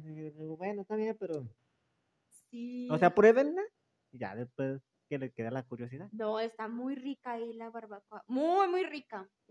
Y si les gustan series así como muy agresivas y así, yo a mí me gusta mucho. No, mejor no se crean. Porque luego el sol me va a criticar. Ah, a mí no me importa que me critiquen. No, vean La Reina del Sur. Este, pero nada más la primera temporada. Porque ya la segunda ya chafió. Sí, la segunda ya fue como el relleno. El- Ay, también la de esta, la de ay, también sale Kate del Castillo. Es una mm, como una cápsula de lo que fue Peña Nieto. ¿No fue con lo del Chapo? y- No, fue Peña Nieto y esta Angélica Rivera. En manos manos milagrosas se llaman, ya la Ah, ya la encontré. Manos milagrosas. Este se llama la de mm, esta la de Kate del Castillo que es la de la de un presidente mexicano. Ah, no recuerdo cómo se llama, pero yo creo que si ponen Kate del Castillo le sale todas sus No, sí, recomendaciones. porque la que sale en Netflix es en la de que tuvo con. Sean, con Sean Penn y el Chapo. No, no es esa. ¿no es esa? Y ya cuando digo, ah, pinche Penn, te pasaste de la. Sí, la neta, pinche raja. Y ahorita está haciendo el documental con Ucrania, güey, acá haciéndose el mártir. la- Se llama, ya la encontré, se llama Ingobernable. Oh, sí, sí, sí, sí. Sí, sí, Esa sí sí, sí, está hacía mucha mención. también. No, yo soy mucho de ver cosas así mexicanas y pues sí me aviento, del- el- sí me el- aviento una que otra del narco y así, pero La Reina del Sur sí está muy chida, la primera temporada. Y la de Ingobernable también está Ingobernable. chida. De comida, pues podría decirles un montón de cosas, pero No, pues es que sí te gusta la comida. Moloco, no, las pizzas de Moloco, Tardan un poquito, ¿verdad? pero lleguen Sí, tempranito sí. y ya. sí, Pero están también buenas, la neta, están también sabrosas. Muy, muy ricas. Y pues ya, creo que ya Con eso te llevas. vayan a mi consultorio. Yo próximamente, yo sí, yo sí. Sí, ahí los espero. Cuando gusten, este, tendrán el mejor servicio. Cualquier duda, ya saben, ya tienen nuestro número, nuestro contacto. ¿Y qué más? Pues creo que nada Con eso, con eso te más. llevas. Ay, pero ella han anotado, ¿eh? Mi Moni, ¿cómo te va? ¿Cómo te, cómo te sentiste? ¿Cómo que? Ay, me sentí bien a gusto. Sí llegué bien nerviosa, pero ya después, ay, pues en confianza, ¿no? y ya pues, yo no me voy a escuchar, no pienso escucharme, pero yo sé que sí me van a escuchar. Este, Yo a sí, yo sí, bueno, yo trato de escucharlo. ¿Sí? Sí, como que digo, ah, mira, está. Yo sí los escucho a todos, sí soy fan de este canal de podcast. Eh, y pues escuchen al Chelo, ¿verdad? Mi recomendación, Ah, escuchen al. Chelo. Eh, pero me voy muy a gusto, muy feliz de que me pude expresar plenamente, de que no, no me interrumpí y de que sí se me salió la lágrima, pero me controlé. No, no pasa nada, es lo normal, es parte de la no, vida. pues sí, pero pues, ay, pues yo desde un principio les dije, soy bien chillona, la neta. Y yo soy bien por eso hacemos tantas pausas. Sí, Sí, porque. y, y pues ya, este, me voy muy a gusto, espero poder regresar en algún Claro, momento claro. donde estemos todos juntos así de Tengo, tengo la, la, bueno, estos días ponernos bien de acuerdo, digo, ya la siguiente va a ser esta gran amiga de Tafani. Sí, la Entonces, Fanny. ya a partir, ya tengo cada uno de sus episodios, ahora sí juntarlos a los tres. Ajá, cuatro. ay, qué chido. Va a ser un micrófono para los tres, ¿verdad? Pero te fijas, es medio movible. Sí, dos, dos en uno y dos en el otro, Exactamente, ¿verdad? entonces ya así ya podemos hablar de tanta cosa que se nos pueda ocurrir. No, pero sí me voy muy, muy feliz porque nunca había hecho esto. Hasta me siento famosa, me siento como, no sé. Bien influencer. Ah, sí. Ah, fíjate que a veces sí me dan ganas de hacer bien muchas historias en Instagram porque sí tengo muchos temas o TikTok. que abordar. Fíjate, pero TikTok no soy muy buena. Sí hago videos, pero nada más para ponerme cosas yo sola, ¿verdad? Y en el Instagram de repente sí, sí me dan muchas ganas de abordar muchos temas, pero no me animo. Pero fíjate, en TikTok hay, había un, hay, un- hay varios doctores. Y ya no tanto como Ah, sí. tipo videos, mamá, sí, mamá. Ya Sí, hacen videos informativos. ajá. Y estaría chido uno de, de Sí, está fisioterapia. chido. Pero fíjate que esto no me llama tanto la atención, sino me llama la atención otro tipo de temas. Otro tipo de temas Sí, abordar. Adelante, mi Moni, adelante. Sí me da pena, ¿eh? Porque de repente sí Ay. digo, ay, chale. ¿Tú crees que yo no? En el primer, escucha mi primer, el primer sí, sí episodio. escuché. Ahí todo. Sí, y luego se me unas voces hasta, me dicen, eh, güey, escucho esto, es normal. Ay, güey, que el de Rosa de Edo y todo ese pedo. Pero aviéntate, mi Moni. Me voy a aventar. Fíjate que sí, ya después de esto ya me siento más famosa y pues ya. Te vuelvo a hablar y no te va a cobrar, Michelito. Sí, Bye, para por ir. darnos rating entre los dos. ¿Qué? No, pero muchas gracias, Chelo. Muy No, pues- contenta, muy feliz, muy a gusto. Y pues que mejor que haberlo hecho contigo, que eres muy serio. O sea, te tomas las cosas muy, muy serias. Y pues gracias por darme la oportunidad. No, no, sabes que al contrario, no va a ser la primera ni la última. Ojalá que no. Sí, vamos a darle con más. Porque hay mucho que platicar. Ay, no, yo no me callo. Y pues Chelo no tampoco. Y ya cuando estemos todos juntos, no. Van a Creo saber que lo va a que ser un, bueno. un- ¿cómo se dice? Un especial de seis horas. Sí. Voy a tener que traer mis cargadores. Seis episodios. Sí, porque sí se No, sí, lo vamos a, lo, voy a estar- lo estoy planeando. Y sí, ya para darnos todos. Y bueno, mi Moni, le damos con esto. Y espero te haya gustado, te haya sentido bien. Sí, muchas gracias. Y Chito. pues, no, gracias a ti. Y pues nos vamos con este episodio. Y escúchenos y compártanos con todos sus contactos. Con tus contactos, con toda la raza que quiere Por escucharnos. favor. Todos tenemos sueños que cumplir. Para todos sale el sol. Así dice mi todos. vecina. Por eso nos vamos y muchas gracias.